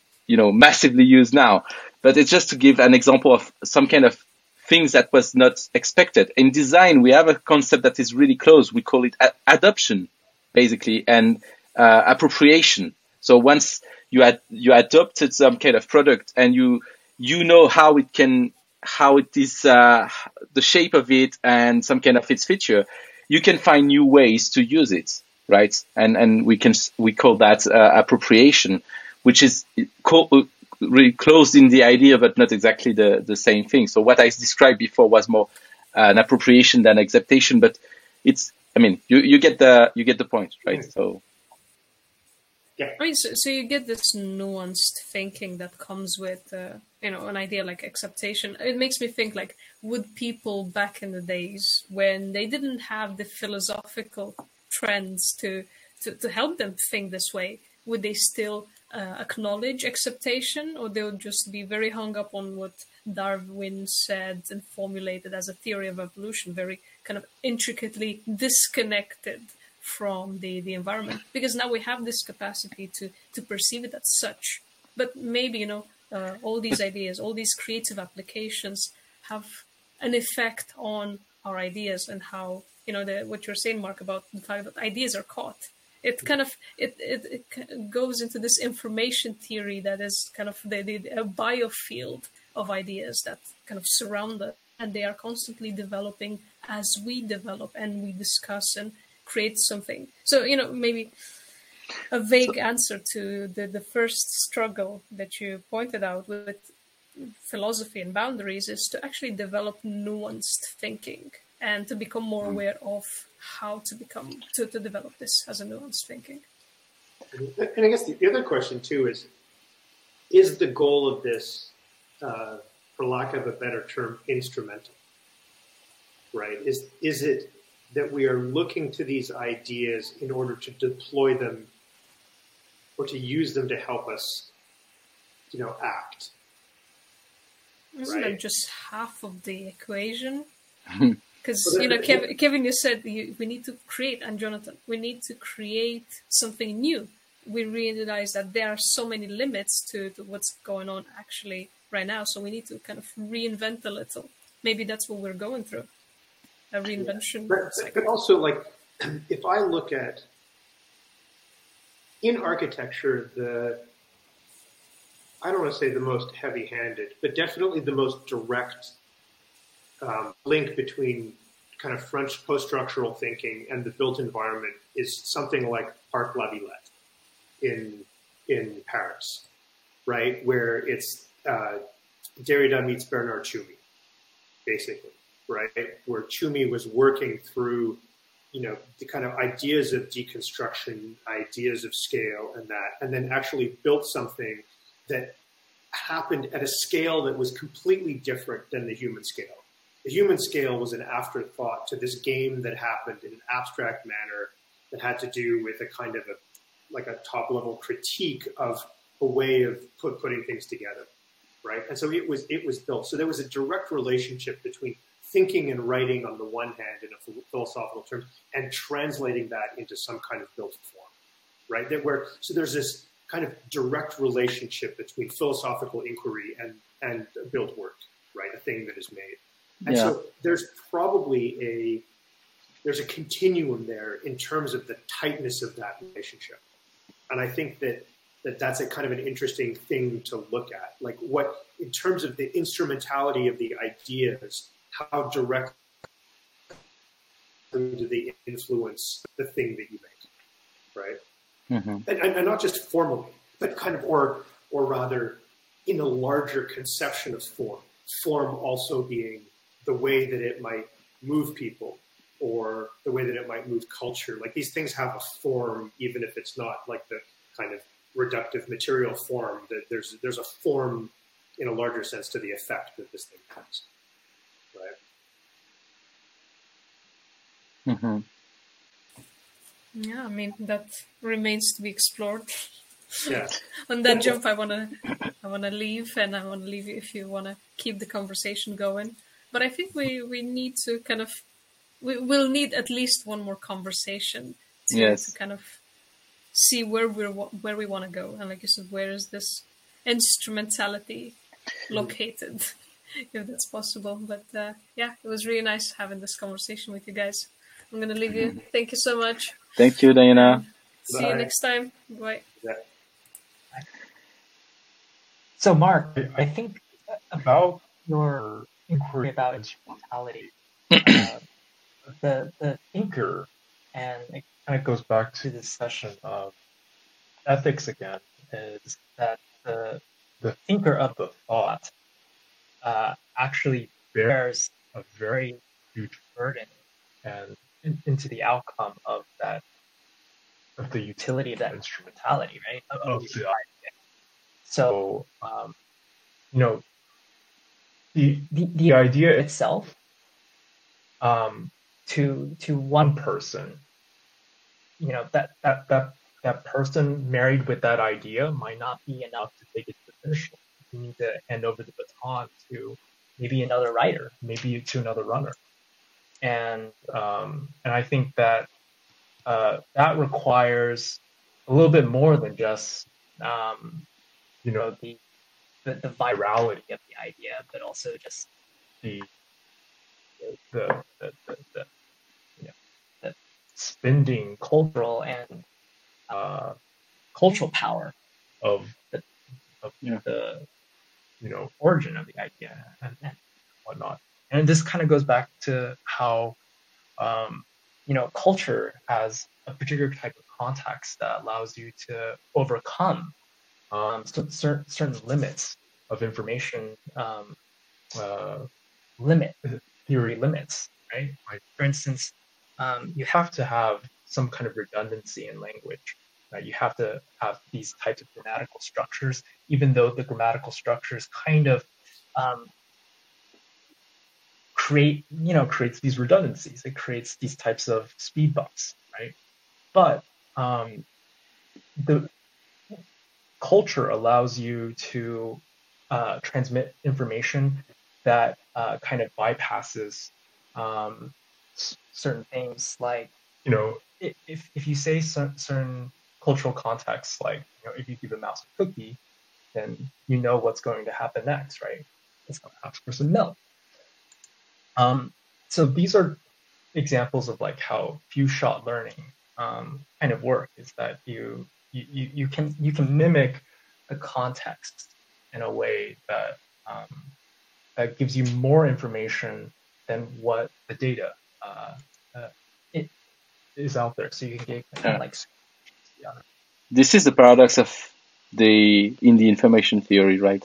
Is like it appears that there's more information that what is that is out there, right? Because you can you can derive more information out of something that exists as data than just the data itself. So it's, it's like with DNA and, and stuff like that, that there's something more to it than just the information itself. Like some information exists on top of yeah. that, that, that, that is in a, in a tacit way exists, but not in a formal way, right? Yeah. So it, it, I think I think information theory kind of says that with limited amount of data, you could get more, but it's just a question of how. Um, yeah. Yeah, and I, I think you know m- most of information theory is, makes this assumption, right? Like it's it's it's a very physics assumption that um, there isn't something called like you know cultural context or history context that we can draw on as a common culture, right? Um, but we can with philosophy in a, in a way, you know, the the, the Western uh, philosophical tradition, we can draw upon that culture as like a branch of knowledge, and that's how instead of having a memoryless um, system, have a memory system, and that gives you an extra superpower of having limited data and still getting more information than you otherwise deserve, right? That's an interpretation power that that that you have only if you you instance, you know what is the context, right? For instance, if you're given any kind of data, you need to apply very rigorous system to thinking. You know, like Daniel Kahneman, Daniel Kahneman style system two thinking, where you have to think very deeply, more than yes. 30 minutes, looking at the data, doing the math and stuff, and then figuring out the relationships, right? The system one is intuition. So you can learn the intuitive parts of all the hard stuff, uh, you know, based off of like all the equations that people in, in the past have done. So you you gain system one um, of, of other people's system two. You know. Yeah. But I, I would say it, it requires for the ideas. So th- there's an interesting um, discussion we we I had with with another community, which is more on the, on the realm of uh, complexity sciences and stuff like that. And they, they were, we were discussing about the fact that um, we can apply evolutionary uh, theory to uh, to ideas themselves. That there's a co-relationship, like there's a co-evolution of the idea and the context, and uh, this is what makes some ideas more efficient to to to to spread, and and sometimes more efficient to be applied as well.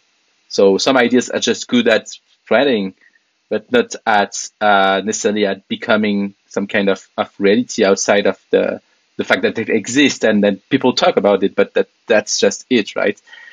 Uh, but but there's something interesting there as well. It's like you, um, if we talk about contextuality, that means some ideas have affordance to become real you know they, they have some features that makes them easier to be transposed into something else than just the idea itself right? So it's it's it's where i think it's what Mark's suggested as well with with this idea is that we some ideas might might be more suited to be transposed into something else right? And in philosophy there's some kind of work that is interesting which is the, the work of metaphors that that helps creates like it's porous as a as a subject, so anything can fit in it. Like you can transpose the metaphor into so many places that apparently it makes it like meaningless. But this this is the opposite. It's it's meaningful because it it can be transposed to many places, and in different ways, and and then leads to different ideas that can be transformed into something more concrete, right? And and this is where this is where there's something like th- that is specific to metaphors in terms of features and and co-evolution power in that sense. Yeah, I think I think you're talking about internet memes in a sense, right? Like something that's essentially meaningless, but then it has some depth into it once you um, once you create that that possibility of experiencing tremendous amounts of space. You, put something so stupid that um, you know for for an observer who has high intellect sees it differently, right? So that's the phenomenology of this type of this object and recipient um, playing into this instrumentality. So you know it goes back to like what Mark's saying is that the idea itself, the object, uh, has a completely different property than the actual phenomenon uh, that you're trying to create as the, as the phenomenon being experienced, right? Experience is, the phenomenon, not necessarily, you know, a, a, a core property of the object or the idea itself.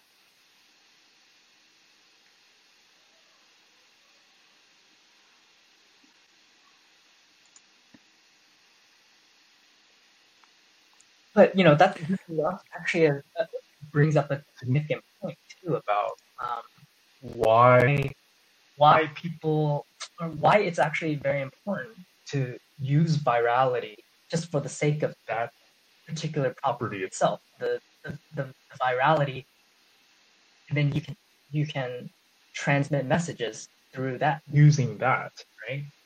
Um that this this might be the, the true ins- instrumentality of uh, of internet culture is that we can now bifurcate uh, uh, every single type of uh, event, right? Or you know any, any any kind of marketing campaign, anything that's put out there, there can be a judgment about what it is, what its what its primary. Yeah. Yeah, it, it, it, it adds something like to the dispositionality of the context. Like it, it prepare people to like what is interesting when you apply virality to like organizations and how how change app happen in organizations is like if if you make the idea of a change viral, then you you create this disposition for the change to really happen in the context of the organization, right? And so you we talked about alignment and, and recombination and uh, in, in complexity there's this, this notion of, um, of um, disposi- dispositionalities of the context um, and th- this idea that you you there's some forces that constrain the way things happen in certain in certain contexts and and and you you increases the chance that something will be more accepted as a change if you if the prior to the change the idea of the change was became viral right? Yeah. You know. Jonathan you wanted to say something?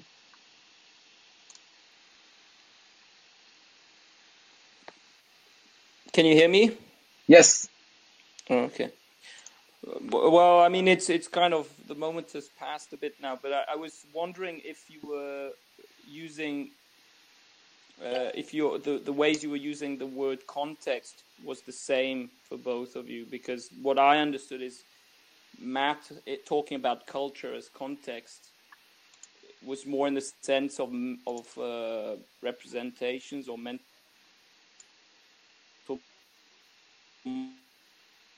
current state of the environment. So I, I don't know if you were you were kind of talking at you know uh, you know uh, not at the same you're not using the same definition. I got the feeling, but I don't know. you, you may be right Well, um, mental models, uh, I would have said there's a lot of um, uh, mental models also have a lot of hairs, like they're very hairy in a sense, and I, I would call the hairs on the mental models c- the context, right? They could be very, very furry, uh, creatures. Yeah, that's that, that's my metaphor. Sorry. yeah, you. I'm, curious. I'm curious about this metaphor. mental, mental, mental models are furry. Yeah, they're very furry. Like for instance, um, when you when you read a very very heavy and dense philosophical text Critique of Pure Reason by Immanuel Kant, right? Um, you, you you read it for what it is. That's that's the model. That's the mental model. But your mind also wanders around thinking about like how it applies to like you know your everyday life, blah blah blah. That's the fur, right? That's like you know just the that's the woolly mammoth, right? In a sense. Like, the critique of pure reason is you know its skeleton, its muscles, its, its flesh, and whatever. But it, what you really see is the hair, and um, and and that hair applied to you know what Kant was trying to solve, which was like trying to synthesize you know uh, French rationalism, and British empiricism. That's that's the woolly mammoth hair, right? That that you experience. At least that's what I experienced, right? That's just my metaphor. And so many of these other you know ideas and then models by you know philosophers and people um, have have these types of hairs, right? And I think that's actually really the cool thing about um, going back to primary sources and reading them for yourself is you can bring your own um, present day modernity uh, in, in, into their you know lens and experience the hair for yourself.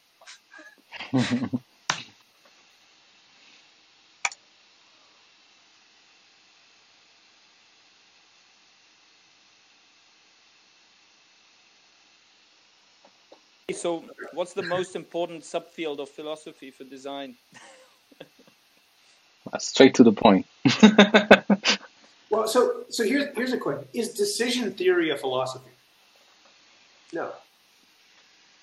Right. I think everything is a philosophy in the end. I mean, if you that's I well, that, that's what I was worried about. That's what I was kind of getting at with, with Diana. Yeah, that was the that was the the trap that I saw on the floor as we were. You know, more metaphors. Well, Uh, well, if you if you if you take philosophy for what it was at the beginning, it was just questioning knowledge, right? And and and therefore, yes, everything fits in philosophy, and many currents, like many um, uh, ideas, became like their own field. But at the beginning, it was just you know questioning what people believed and Yeah. what we believed of what we believed, right? So I mean, my, my view is is it's a practice. It's it's. I mean, nowadays it's it's as you say. I mean, it started. I mean, science was part of philosophy, and and and then as these things get, you know, people get more and more involved in the different subfields, then they branch off, and and I think. I mean, it's it's more about the the what's the I can't quite find the right terminology. It's the it's the mechanism. It's the it's the protocol, the the uh, the method, is the method that is used that I think is is probably a better way to separate philosophy, say, from science or design. Yeah. And uh, so, I, I mean, science has uh, you know scientific method, quote unquote, and philosophy has a different way of understanding and approaching the world. I mean, that's how I would go about it. well, and, and for many things we can distinguish the practice and the field of knowledge that it relates to, right? So it's like in design, there's a there's the theories and and the knowledge uh, that exists behind the term design and the discipline of design.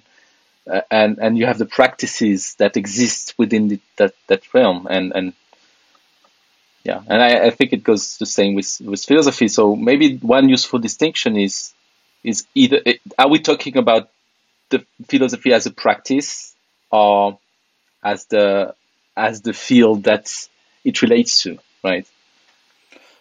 Well, personally, I'm more interested in the in the field it relates to.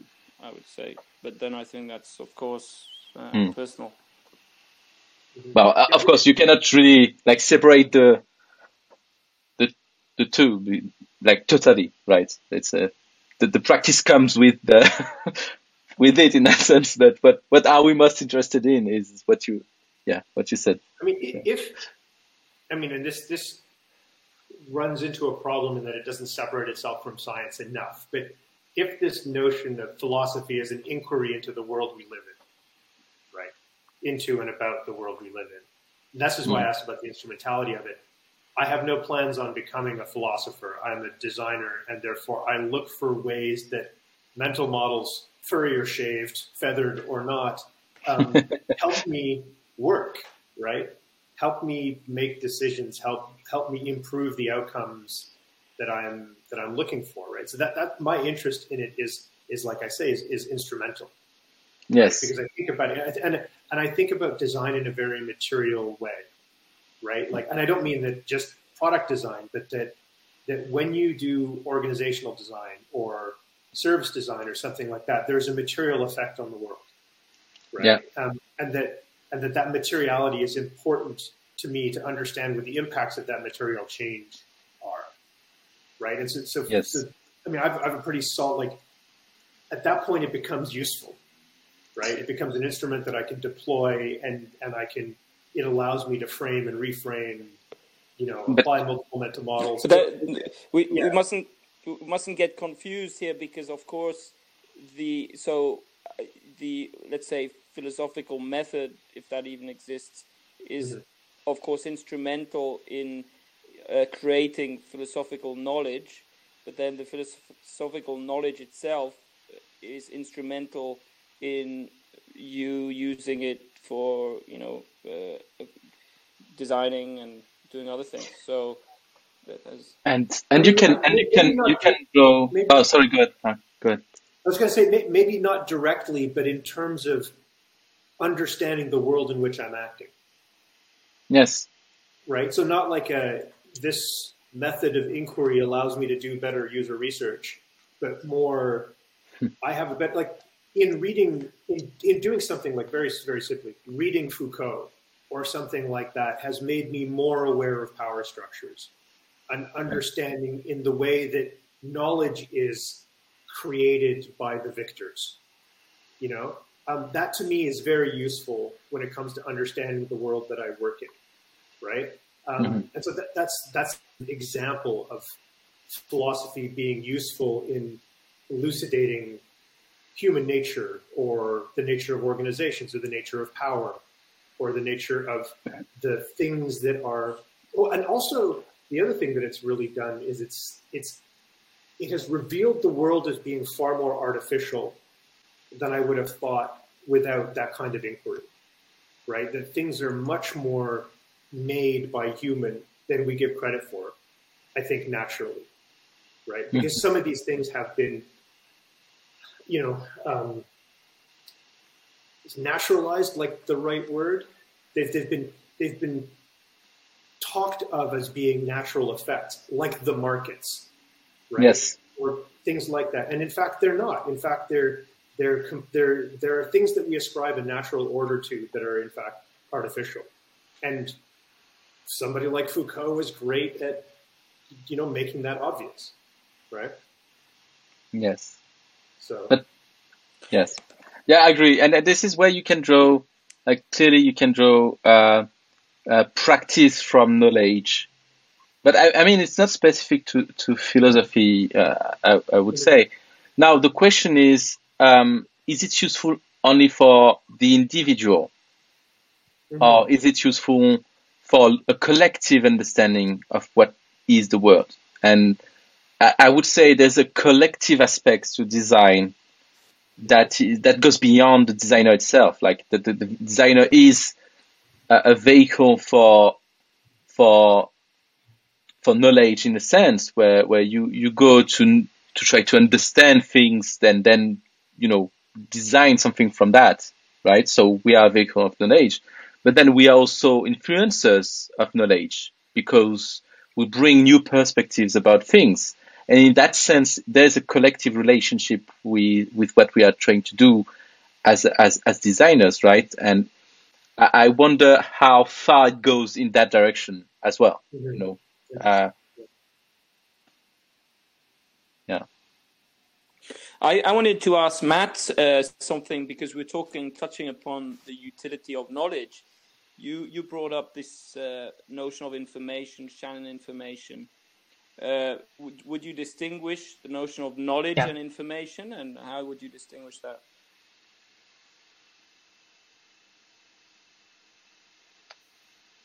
distinguishing knowledge and ins- information.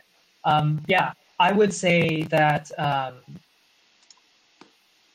okay, so what information is uh, is ha- comes from entropy, right? So it would be um, the entropy of information, for instance, uh, arises when there is a conflict and there is a right or wrong determination, right? But It's not necessarily binary, you know, yes or no. It could be one out of many, right? Of possibilities. So, you know, like a multiple choice answer or something like that. You're, you're right or wrong, right? Um, because if you're always right, you don't actually gain any information. You're just like either really lucky, right? If you're always right, you're always either either very lucky, or you you know the system so well that you've you've you're at perfection level, so you don't learn anything, right? Uh, information is gained when you reach certain uh, limits, like you know when you're wrong, when you're proven wrong, and uh, as long as you're not catastrophically wrong, right? In from betting scenario, like you know Kelly Criterion also came from Bell Labs along with Claude Shannon, you know, and Kel- and Kelly Criterion co um, co-created, you know, around that same time uh, with with uh, information theory. But it's all just really about um, rational risk or, or rational, um, uh, essentially rational risk taking. Um, how information relates to knowledge that actually comes down not to what information theory says, right? Information theory is just talks about what can be gained from chaos, conflict, yes or no, wrong or right determinations. Knowledge comes from your system, and I, I I don't know. It's very subjective in some sense. What's useful for you, right? Economically or aesthetically. Like for instance, if there is a particular type of book that you just love to read and you gain information, and it doesn't provide you any kind of you know promotion value or any kind of like knowledge for your career progression, that's that's fine. But and, and you carry that aesthetic lineage on, right, in your in your own mind, and that's that's where information becomes kind of this aesthetic or artistic knowledge, right, that you can pass on to, uh, you know, your as as your part of your legacy. But so I think this information to knowledge is a is a different cost function, right? Where the, from data to information, that's that's one layer where we can, can describe very quantitatively and mathematically, and this is the information age of how to turn data into information. But then making information into type this type of useful knowledge or unuseful but valuable knowledge is a different is a different category. And, and I, I would say though that um, sometimes this type of artistic knowledge can be very very useful um, in in an exaptation type of way. Like for instance, if you kind of know a little bit of philosophy and you're a designer, and then your client is like this kind of billionaire art collector, and then you just talk something about like art and like impressionism and stuff like that, you build a connection, right, with your client, and you win the contract. So I mean, there you never know how these things might play, and it's it's up to you to build kind of like a repertoire if you want, want to, you know, move in this type of professional like development type of way, right? I mean, that's it. That's interesting. Um, oh, sorry, Kevin. You waving? Yeah, yeah, but you go ahead. Yeah, I, I just, I would just give my, I, I would just give what I, I, I think is my definition of, or at least distinction between information and and knowledge. But but but go ahead, Mark. I, No, I no, would- go- go- I was I, was- I was going to say quickly that there's that I think there are those things which are generally useful in that, like, you understand philosophy and it makes you a good citizen and an interesting person versus the things that are specific to making you a good designer. Right? That there's going to be some kind of line there that says, well, yes, of course, if you're a good designer, you should be a good citizen and therefore you should, you know, be able to chat up rich people at parties. Um, which, but I would say that there's a universal applicability to that skill. um, and a great one. It's a, it's a it's a good point. I just want to point out that it's like some of this are, are aspects of of all humans, and some of it is specific to design, and definitely it's a Venn di- it's a subset, right? Yeah. Sorry, go ahead. Go ahead. Yeah, I just wanted to say, like, to, to me, knowledge is a, a way to structure information so it's reusable in a certain way. And so to me, it's the only, it's the way I would, I wouldn't, you know, like it, knowledge is um, an arrangement of information that's that remains and that can use for other things, and that would be the distinction I would make between information, just information, and and knowledge, because because there's an aspect to knowledge, which is whether we decide our autonomy to decide when it's useful. Whereas information is what comes to be useful at us at a certain time, right? And it's, it's a bit different in that sense. Like there's, there's an immediacy of, and contextual immediacy to information, whereas knowledge is something that is stored somewhere, but then we decide to use it at this certain point of time because we decided that it was useful to use it at this certain point in time. So um, this is yeah. It can be individualistic, like it can be your knowledge, the way you build knowledge, but it can be also, you know, as as all knowledge uh, in the academic world exists, um, uh, as well. So it, it can be co-constructed and co co-designed in that sense, right?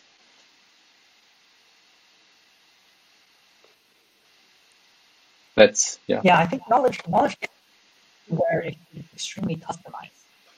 Because in my so I, I think that it's kind of like a funnel, right? Like kind of like a tornado. At the top of the tornado, you know, that's the data, and it, it all funnels down to information. But then, like, um, you know, and information is is a very fundamental unit. Um, but, but then the question is, you know, that's you know, revenue is information, right? Dollar amounts there that's information. But th- there's a there's an art form of what you, what you do, what you reinvest the money, you know, back into, right? Like, do you reinvest back into like uh, retention um, campaigns, or do you reinvest back into you know like more data collection, or do you reinvest Yes. into referrals, right? Yeah. How you do it, that's you know knowledge choice. How you use it. Yes. In the same example, information is if we monitor how the sun behaves, right? It's information, but the knowledge is to know whether this is a cyclic uh, type of uh, behavior and what can we make out of that information that is more useful than just the information itself and how it is useful in, you know, like over time like the, the fact that we know certain things now will potentially help us do something new or different in the future that we don't know about right now, right? So there's some kind of aspect to it that is, uh, I think we touch again about transposability and applicability yet again, but I would actually say that the data is knowing, you know, where the sun is, but it's information that that's actually the bigger hierarchy of, uh, of you know, basically the the heliocentric, you know, model, right, of the Earth spinning around the Mm. sun and whatnot. And then knowledge would be the application, you know, do you for better agricultural production, right? Or do you use it for, you know, like better solar output based upon like finding out, you know, the right, the, the best places to put, you know, a solar farm and stuff like that. Um, you know, that's that's where it becomes, you know, much more. It requires initiative. right? And initiative comes in part, part with knowledge. So it's acting upon information. Uh, it, information, though, I think, does belong in the realm of philosophy. Um, because it's a discipline in itself on how you discover. Uh, um, I mean, it's basically statistics, right? It's, it's it's just a little bit. It's statistics with a little bit more hair to it, um, but it's still just statistics You- of how you know. you like hair. yeah, well,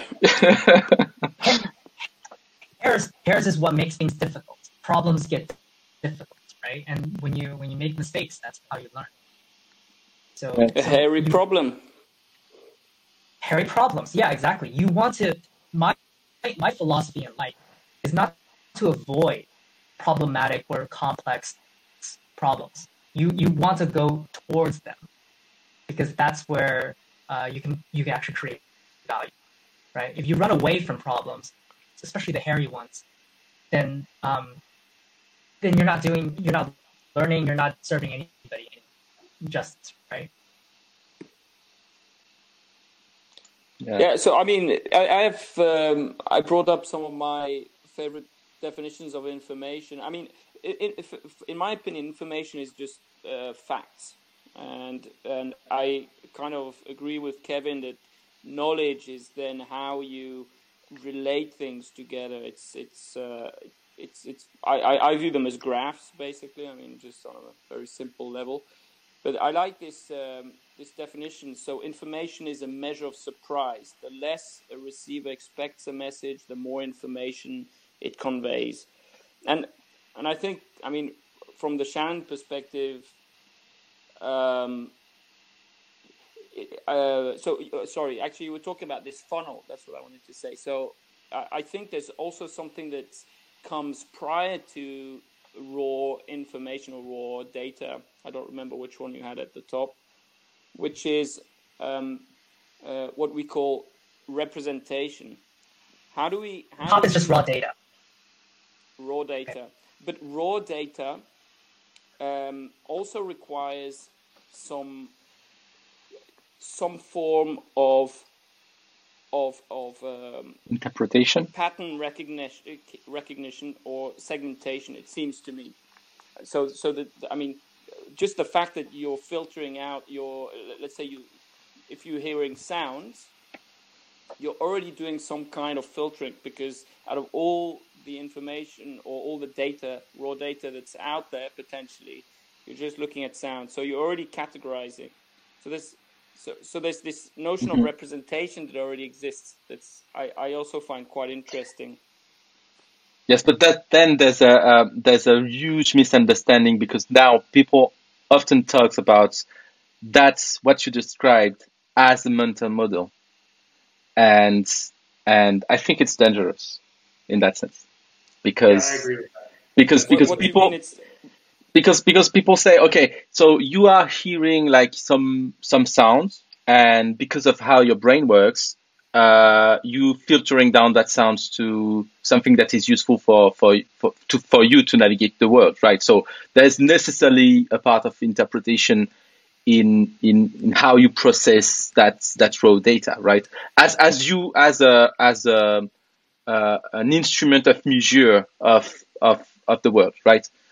And and some people will tell you that this is a mental model but then you have an issue whereas the same people often state that mental models can be changed. So it's just a matter of perspectives. But in that specific case when we talk about biological ways of processing information it's just not true. And there's a conflict i, I mean there's a um, um, there is um, a misunderstanding or a confusion that is made about mental models as as product of the the, the, the biology of the of the you know of the being. And mental models as uh, as uh, constructs of the mind which are not the same because one is something that is inherent to your biological nature and the other thing is something that you constructed over time, which can be cultural and uh, social and whatever the, the, the, the level you are, the, the granularity you want to to to, to So I'm, I'm not quite sure I understood your, your distinction there. To be to be honest, but I think the distinction I'm trying to make It's you. thing- things and then and then uh, uh, relating things and and all these things are, are quite distinct uh, activities so if you're doing machine learning or whatever and you, you, you have columns you have fields different fields uh, well uh, you know to obtain these fields you've already in some way parsed the world and, and that's or you've segmented the, the, the world in, in some way Yes. uh, that's what I was saying, but I didn't quite understand the Yes. distinction. Yes, but that Yeah. works in the in the in the in the specific of machine learning because there's someone designing the the algorithm. So the, whatever the filter you you you you specify for your algorithm, it you know there's there's an or- originator of it, which is the individuals that that developed it. Well, I, I was just making a distinction when we talk about humans and um, how we process information, and we we state that interpreting information is is uh, an application of mental models as they are defined generally speaking. There is a confusion that is made between what is biologically and therefore physically possible for an organi- organisms to to do, and what is constructed by society, which are two different things that most people believing or arguing for models are tend to to use. I think I lost you. Yeah, Do you do you mean now?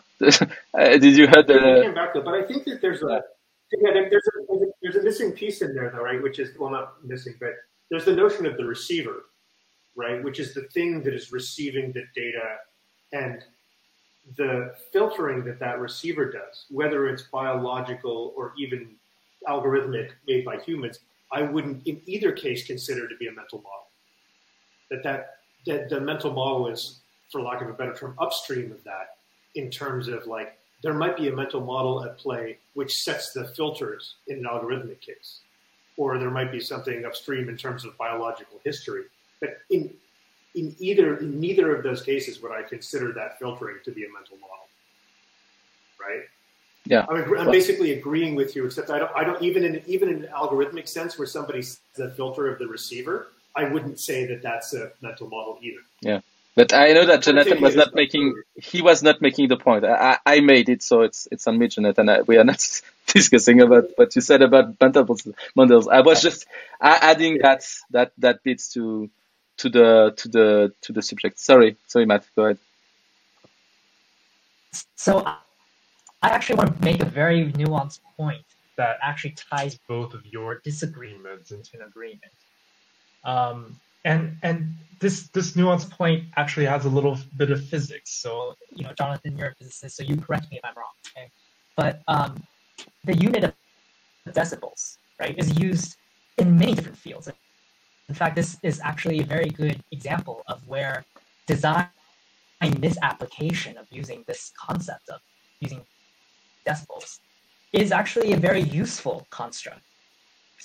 Um, and what is decibels? Decibels is really just a log base 10 of, of, of the ratio of what your measurement is divided by whatever this reference measurement would be. So for sound, right, it's your lowest, uh, or it's a reference sound of, of you know, um, what the what the lowest threshold of what a human detectable sound would be. That's that's the denominator, and then whatever this is, that's what the sensors you know show in terms of sound pressure and whatnot. And the, the same goes, you know, with you know the uh, the Shannon um, equations, right? It's still the same log ratios. So um, and, and when you go into like signal processing, the same decibel um, unit appears. It's almost the exact same equation. It's just so going back, back to mental models, what Kevin's mentioning here is, is that in, in, in all of these disciplines, this denominator is, is the mental model. It's the reference point, right? Essentially. And whatever measurements on the top, that's also constructed by a lot of, you know, um, you know, the, the, the, constraints of sensors, right? And and whatever the instrument that is used to uh, detect the difference. The important thing, at least what the utility of this unit of decibels, is to really just show that the the, the relationship is, is only significant as a log as as a, as a base 10 type of movement. So it's like it has to be something that is 10 times more um, in order for it to have a, a measurable, like a, a relative detection. So us as biological creatures, right?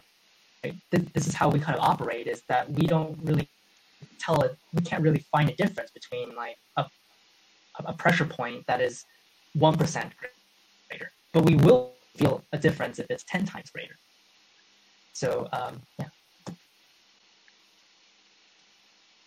I, I, I hope you can correct me, Jonathan. I kind of trailed off a little bit there at the end.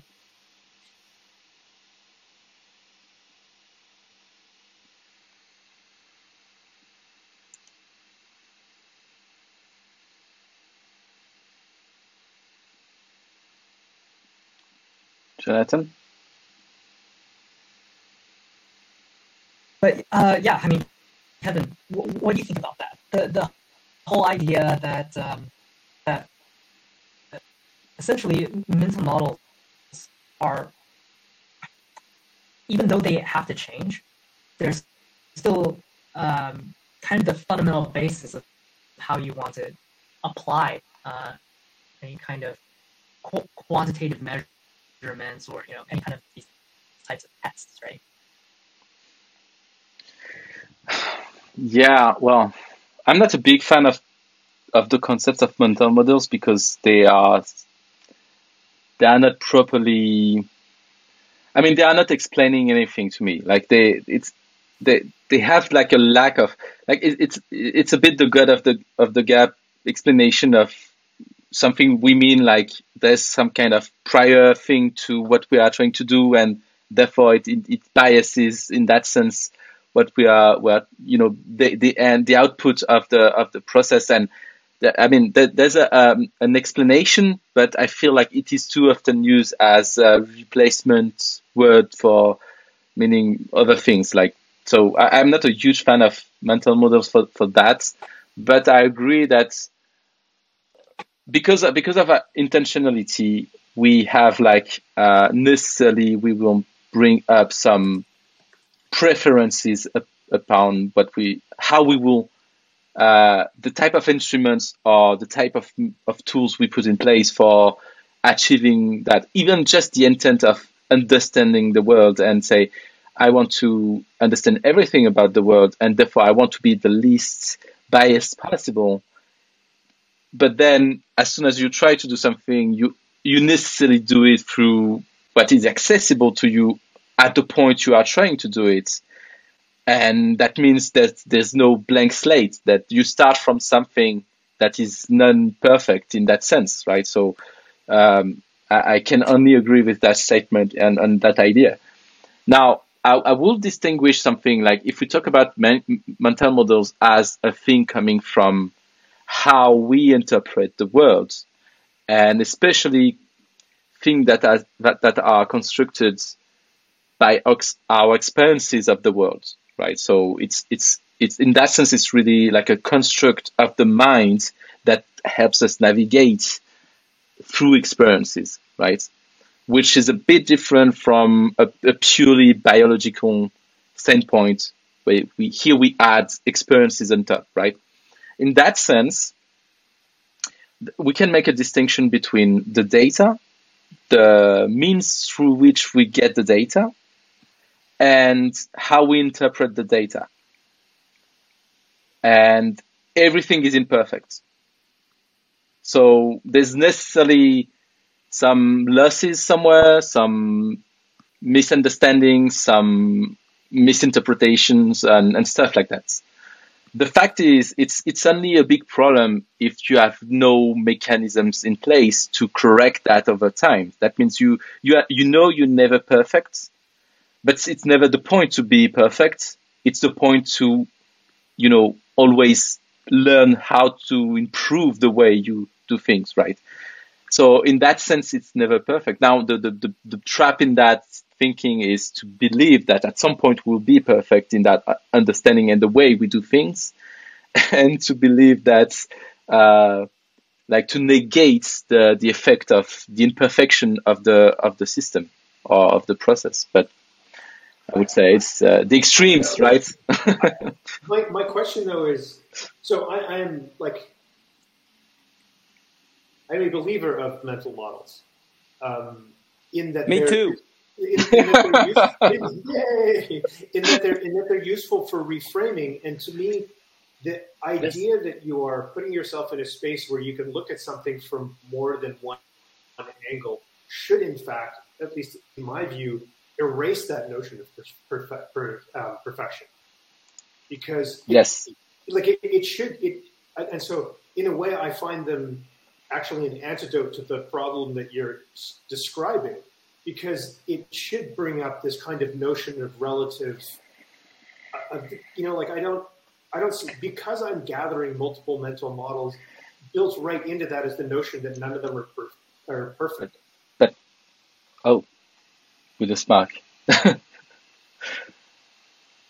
We lost you for a so, bit uh, yeah mark we just lost you yeah, I, I know. I saw that. It gave me a. It gave me. It gave me a, a notice, but now I'm back. can, apparently, somebody else who's listening is on your side, Kevin, and finds what I just said about mental models. well, I, I, I think if we're talking about about this, I I quite like. Maybe we can bring in so this. Um, uh, so David Deutsch, who's a physicist, yeah. talks yes. about constructor theory. You know how the source of, of, of theories, or I, am not quite sure what you would say the difference is between a mental model and a theory. I, am not quite clear mm. on, on that, but let's, for, for sake of it, just say it's the same thing for the time being. Is, yeah, that's exactly the issue I was describing with mental models. but wait, go ahead, Jonathan. Sorry. So it, the, it's the idea that he basically goes against empiricism and and the, the, this uh, you know, the, this inductive process.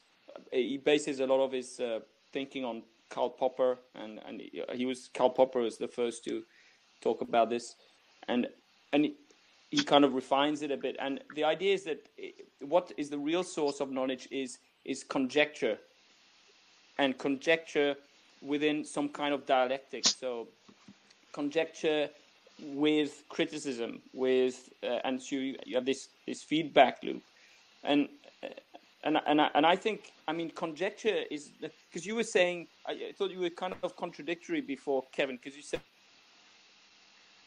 ah.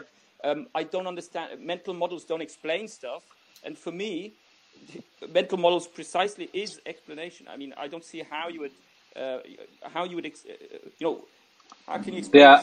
things differently for me a mental model relates okay. concepts together yeah.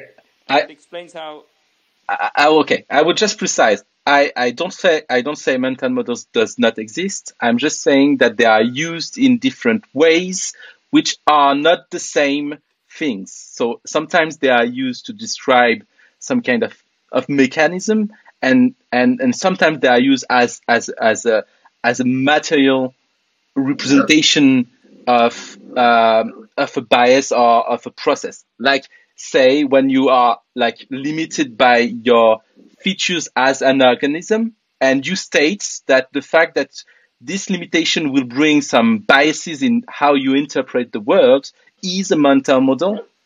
Is not the same thing as saying that how yes, we constructed a, a, theory and the biases that can go in that is the same nature than uh, is the same type of mental models than the one we described before as, as a purely physical thing, like which are totally different in the sense that one is constructed over time and through different means and different uh, things like culture, um, places places in the world and whatever Yeah, you so the you debate, I know exactly, I know exactly what you're talking about, Kevin. And, and Okay, the debate here is actually we've left philosophy now, and we're now into cognitive science, and i- i- in the debate between computationalism and uh, uh, what is what's it called, 4E cognition, em- embedded, uh, you know, enactive cognition, embodied enactivism, cognition, all this stuff. Enactivism and embedded and con- cognition. exactly. And Yes. and and i think that's that's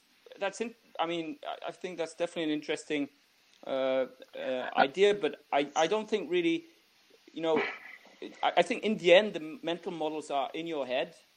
You know where else can they be? Ha, you know? That's an excellent question. Uh, and it's, I think mental models are in your head, and and of course, uh, very part of within these mental models, you are, uh, you know, I mean, yeah, When when you can explain with the same thing two different things, there's a problem in your explanation.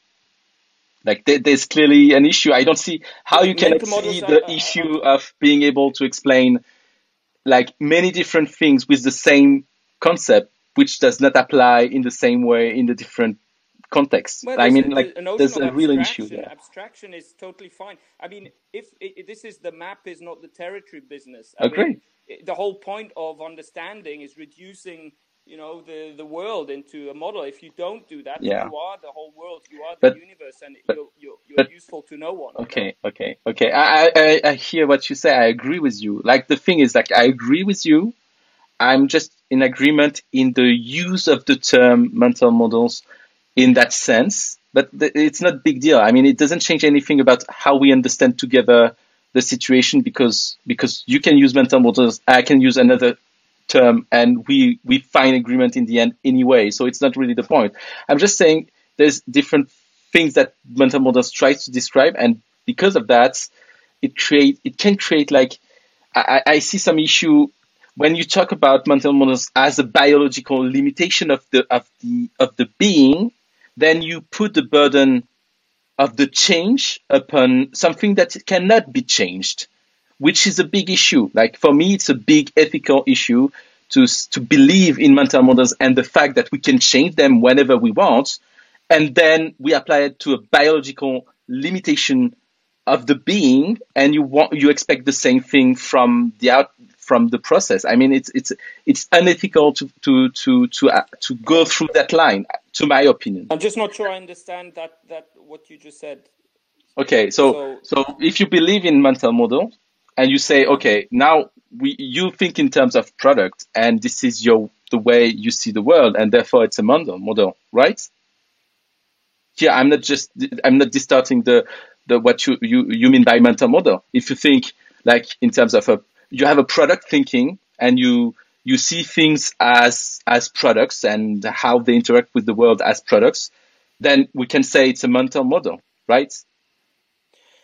Uh, It doesn't y- have to be yeah. Although, uh, although. I'm, I mean, I'm not quite sure. If I knew what the, you know, what kind of mental models we build, then I'd probably be a millionaire because I could, you know, build a general artificial intelligence or something. But No, no, no, no. Just just okay. Bear, bear with me. So you you say if I think that everything is like the iPhone and this is the way I explain things, it's a kind of mental model, right? I'm, I'm attributing features of the world to something I can relate to, and I create some kind of model that works for me and explains things for me, and therefore it's kind of mental model.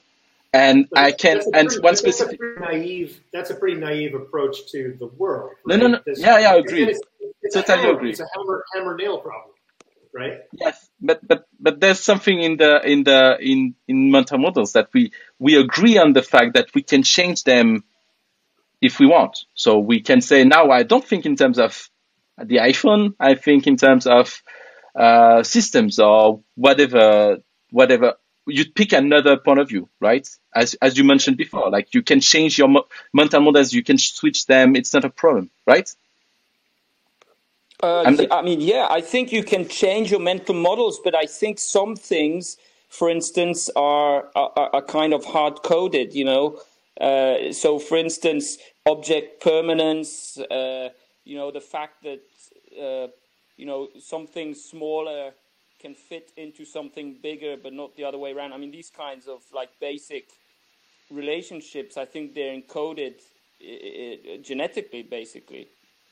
So, so I don't know. Uh, I mean, I don't know up to where you go with uh, with this notion of changing mental models. Of course, we can change mental models because I can believe in mental models today and change my mind tomorrow. I mean, I can. So yes. my mental So model about you know. so so So you say you say before like uh, a theory is a, a form of mental model. So if we ch- we find a better theory, it's we change our mental model about I think so. Yeah. the world. Okay. But it's this, Yeah. but it's this notion that you like have one. That No, no, no, no.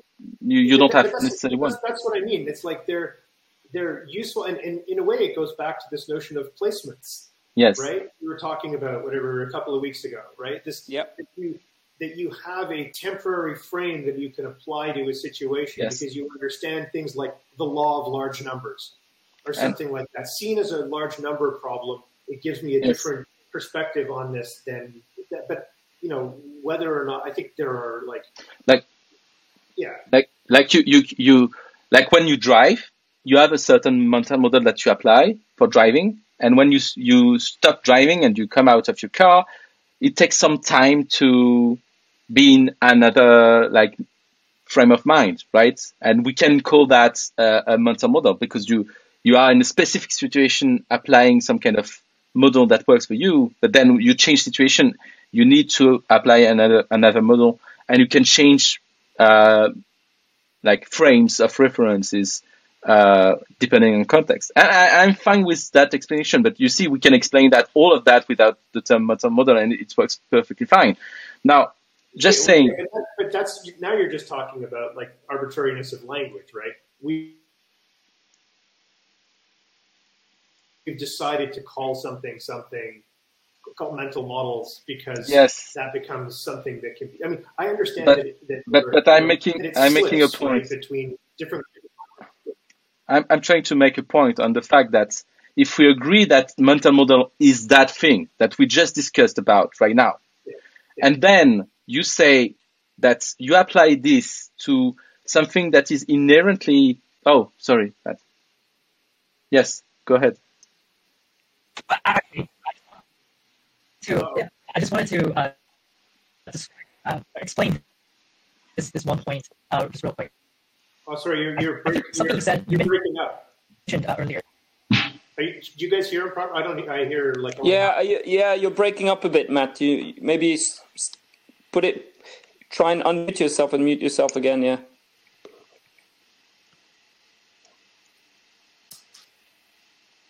oh I'm gonna I'm gonna have to step away in uh, six minutes. yes yeah me too we have to stop like, it's really interesting but we have to stop at some point right hey Matt yeah No, unfortunately, hear me? Ah, yeah. no. Yeah, it's Okay. No. Um, okay. Well, um, so Kevin mentioned something really interesting um, a while back. He, said that there are two that, that there's a hierarchy of mental models. For instance, um, the mental model that is used in which um, you know uh, with humans when it's useful to uh, view um, the relationship between like one sensory uh, input versus another, that relative difference, that's something where uh, the, the usefulness is proven because it was created in order to be useful, right? So, so it's been proven in the process of the creation. I think that there's many different types of mental. It's, it's really good to talk about mental models because this is not something that is actually very described in information theory. Information theory just talks about bits and how to like see, you know, how how efficient is it to get from data.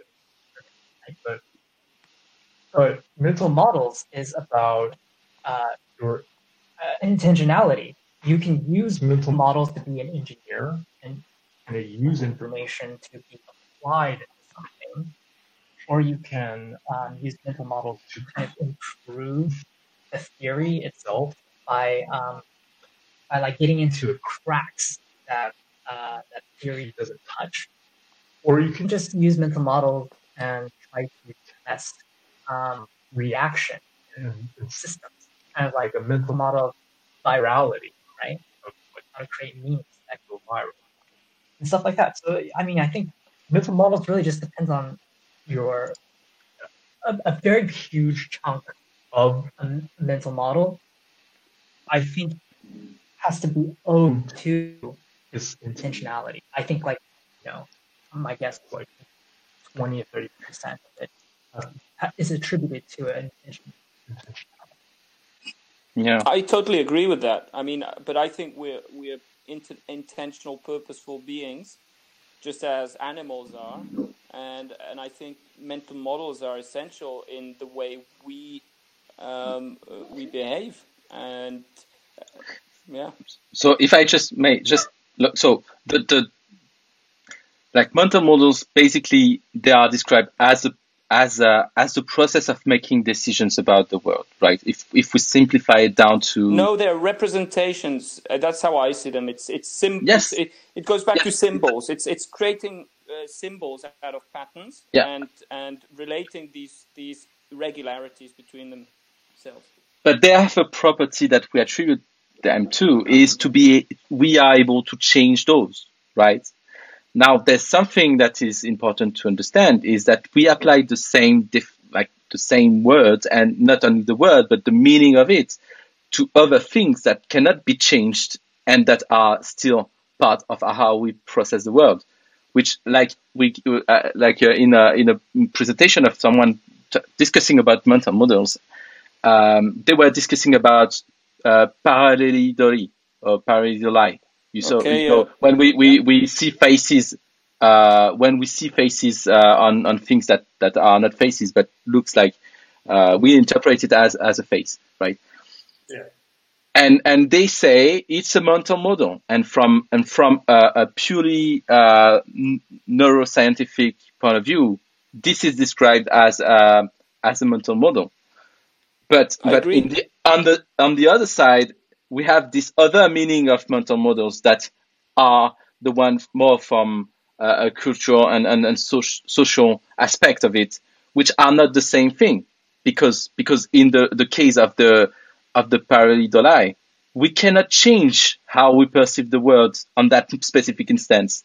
We cannot not see the face. We see the face. That that's how we are as as a human being. And and and and and the the the, the derivative of the implication of being able to change, like, is unethical in the sense of you know if we if we expect people to be to be able to change but there's some inherent feature of uh, us as organisms that cannot be changed then we put pressure on organism on, on these individuals to change about something that cannot be changed and and this is where i see i see to personally i see there's a there is a confusion not not in your way of using it but generally speaking how the, how this concept is used I mean, this is where my You mean from a moral standpoint? yes, like if you Okay. I, like I, no, I think there's something subtle. I think there's something subtle in here in terms of Kind of like slavery was adopting. okay back in the day, right? I, I think adopting a model versus changing the model. I just want to be clear on the language because I think it's important at this point. So something like you described is an an involuntary adaptation of a model, right?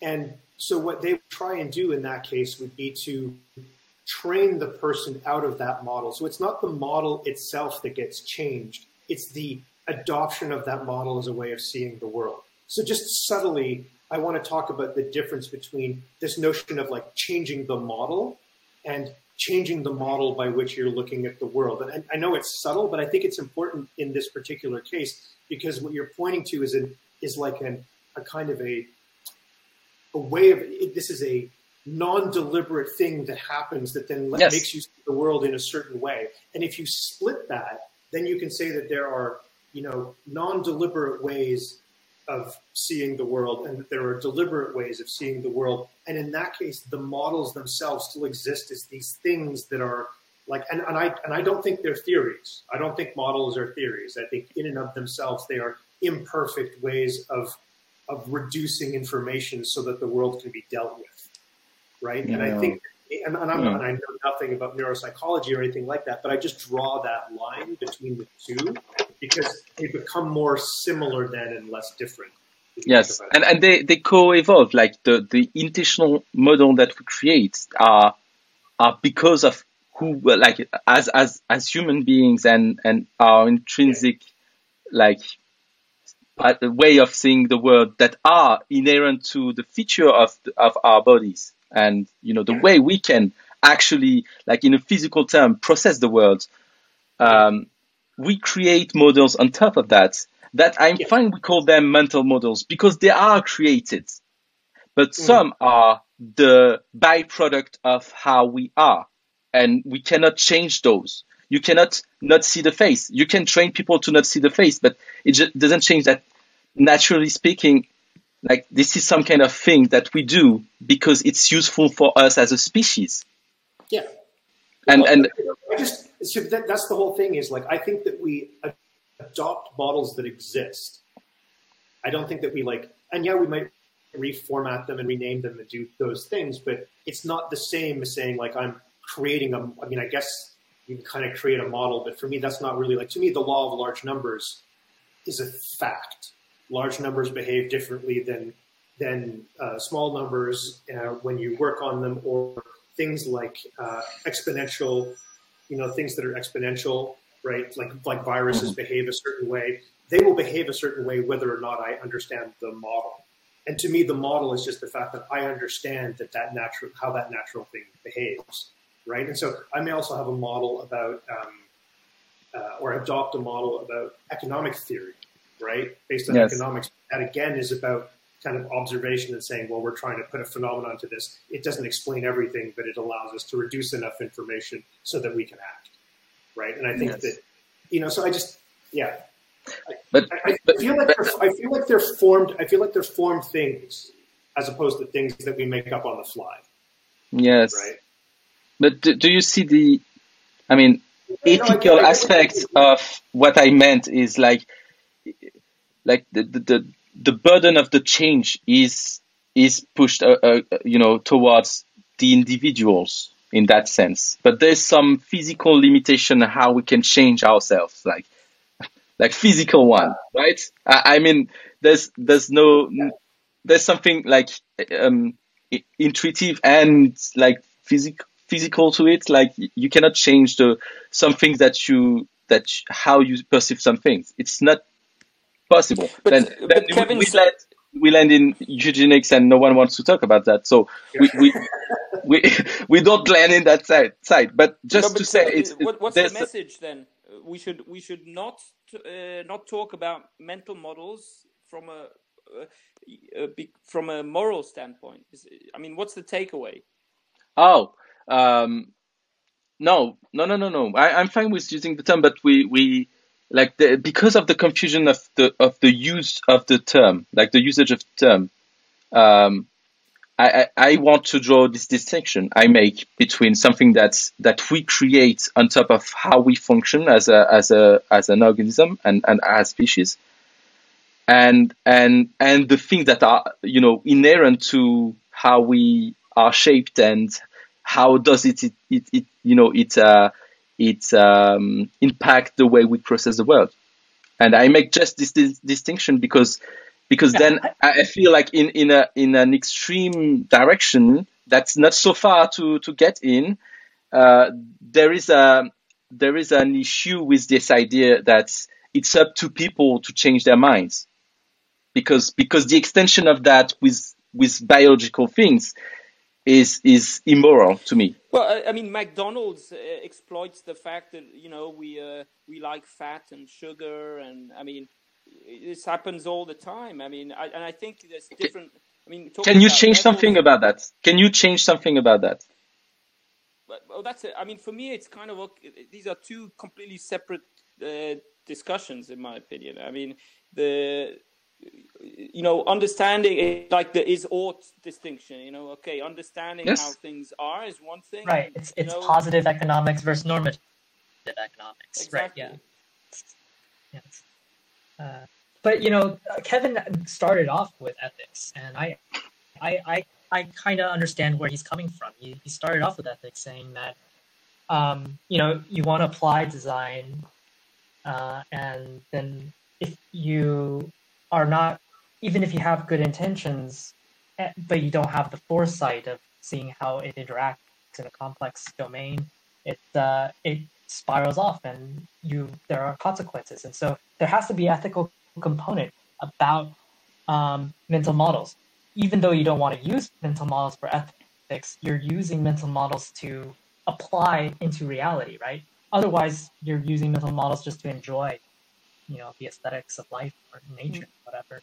But if you're going to apply it to the world, then there will be ethical consequences. It's like mental models were useful in creating the atom bomb, and clearly there are, you know, consequences there uh, for humanity throughout, right?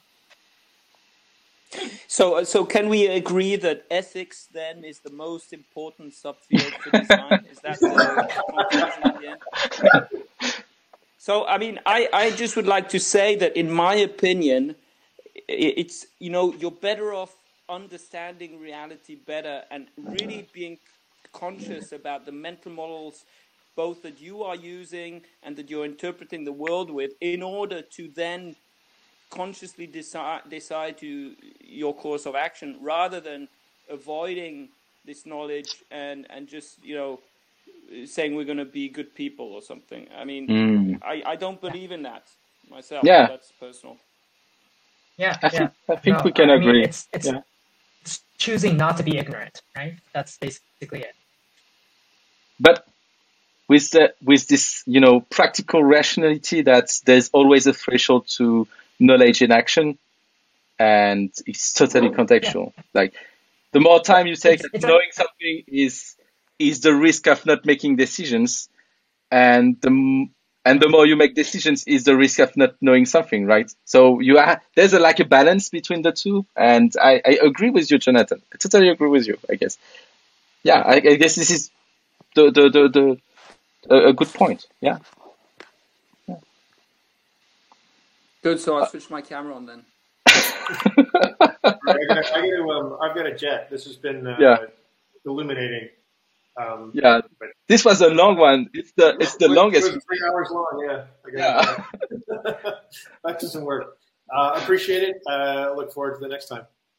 Thank you, Mark. yeah And good, nice yeah, good discussion Right. it was great yeah, good having to you meet you, matt Matt. Thanks for your input today, Matt. That was awesome. Nice to meet you guys too. Okay, appreciate it. Yeah, yeah. I'll definitely be back. Thank you for the very nice discussion. cool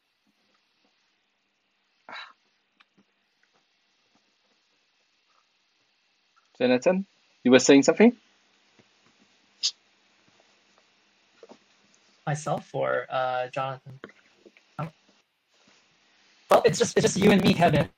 Okay. Is there anything you want to wrap up with? Because you're sending this off to YouTube. Do you want you know the last final words? What's up? What's up? What's on your mind? No, Actually, that's a good ask you a question. question. If, if you were the dictator for uh, a full day and you can make everybody do or believe one thing, and then you can, you know, you stop being dictator, but they will keep on doing that one thing or believing that one thing, what would you uh, have them do or believe in? I think I, I, I think I don't like this question. uh, that's a good you, one. you should make it part of this community thing where you ask this question at the end of uh, of uh, to, to who- whoever's the last person who's on.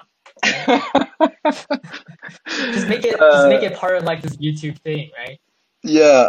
Well, that's a, that's a, that's a good question. I think I will I will make them believe in something totally absurd in order for them to understand that they can believe in absurd things. And so maybe be care- more Wow. careful more careful about Wow, okay. believing and absurd things. Okay, okay. That's very interesting because because within philosophy, this whole idea of embracing the absurd is is a very existential, um, you know, Albert Camus type of uh, philosophy, and you know, we should probably bring that up next time.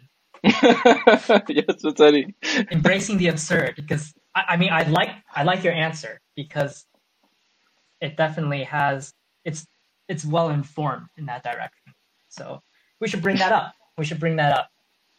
Okay. Okay. So I hope to see you next time then. Because you Want me to answer that question or what? sorry? Sorry, I didn't Sorry? uh uh I didn't get the question. Sorry. Oh, d- did you want me to answer that question or, or what? Oh yeah, that that yeah, sorry, thank you. Uh go ahead. What what do you think is uh the thing that you you would make them believe?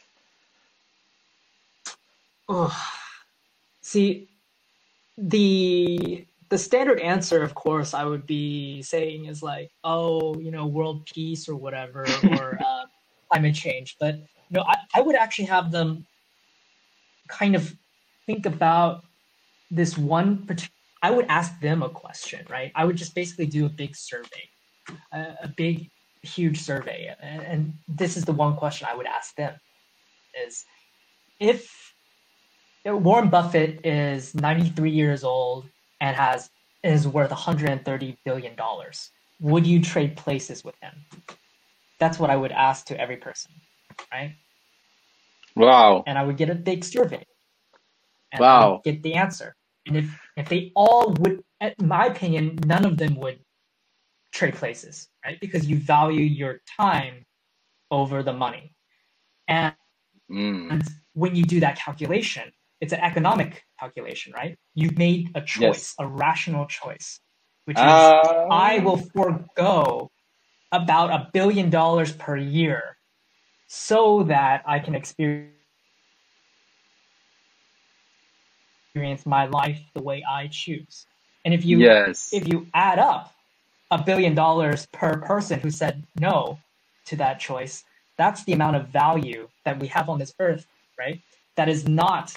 Uh, I think world GDP is about like a hundred trillion uh, dollars, but this is on the order of like septillion or sextillion, right? Yes. So this is several orders of magnitudes greater, and so that's the question I would ask. Yeah, you you yeah you you would get the type of results you mentioned if you if you average the results, right? But Yeah. it won't be true if you let come like if you would let some patterns emerge uh, from the answer, like uh, is the youngest people would answer the same thing as the old oldest people in the population. And some maybe You know, some I- trends will, would exist, like some conflicting answers would exist, but the medium the the median uh, or the no, the the average answer is the one you said you said before. The average is Yeah, is something, but but then you most of have them would to, say no. Right? you have two opposites, like yeah, you have two opposite. Yeah, well, yeah, they would cancel one one out with one another, but I think my, I think the point of my question is is to have them not take it that seriously. It's kind of like an absurd question, right? Like kind of like what you would say. Yeah, Like you would yeah, you would make them believe in something absurd so that they realize the absurdity.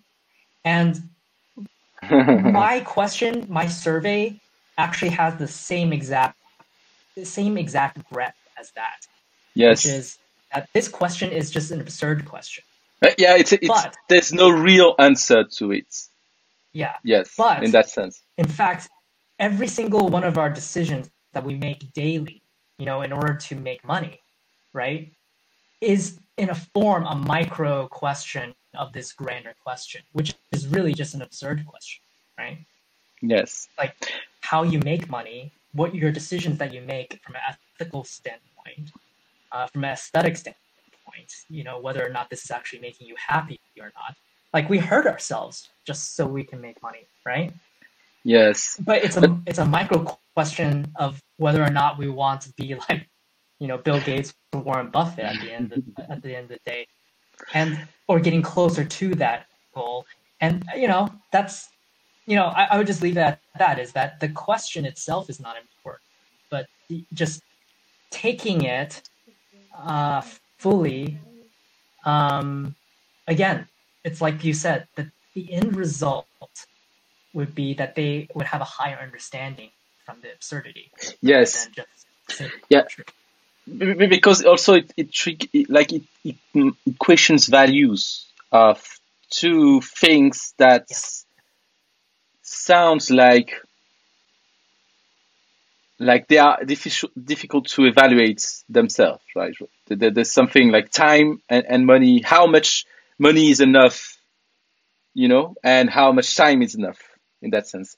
And and the like the the simplest answer is infinite of both right? Which seems like Yeah. the best answer but you know it's impossible.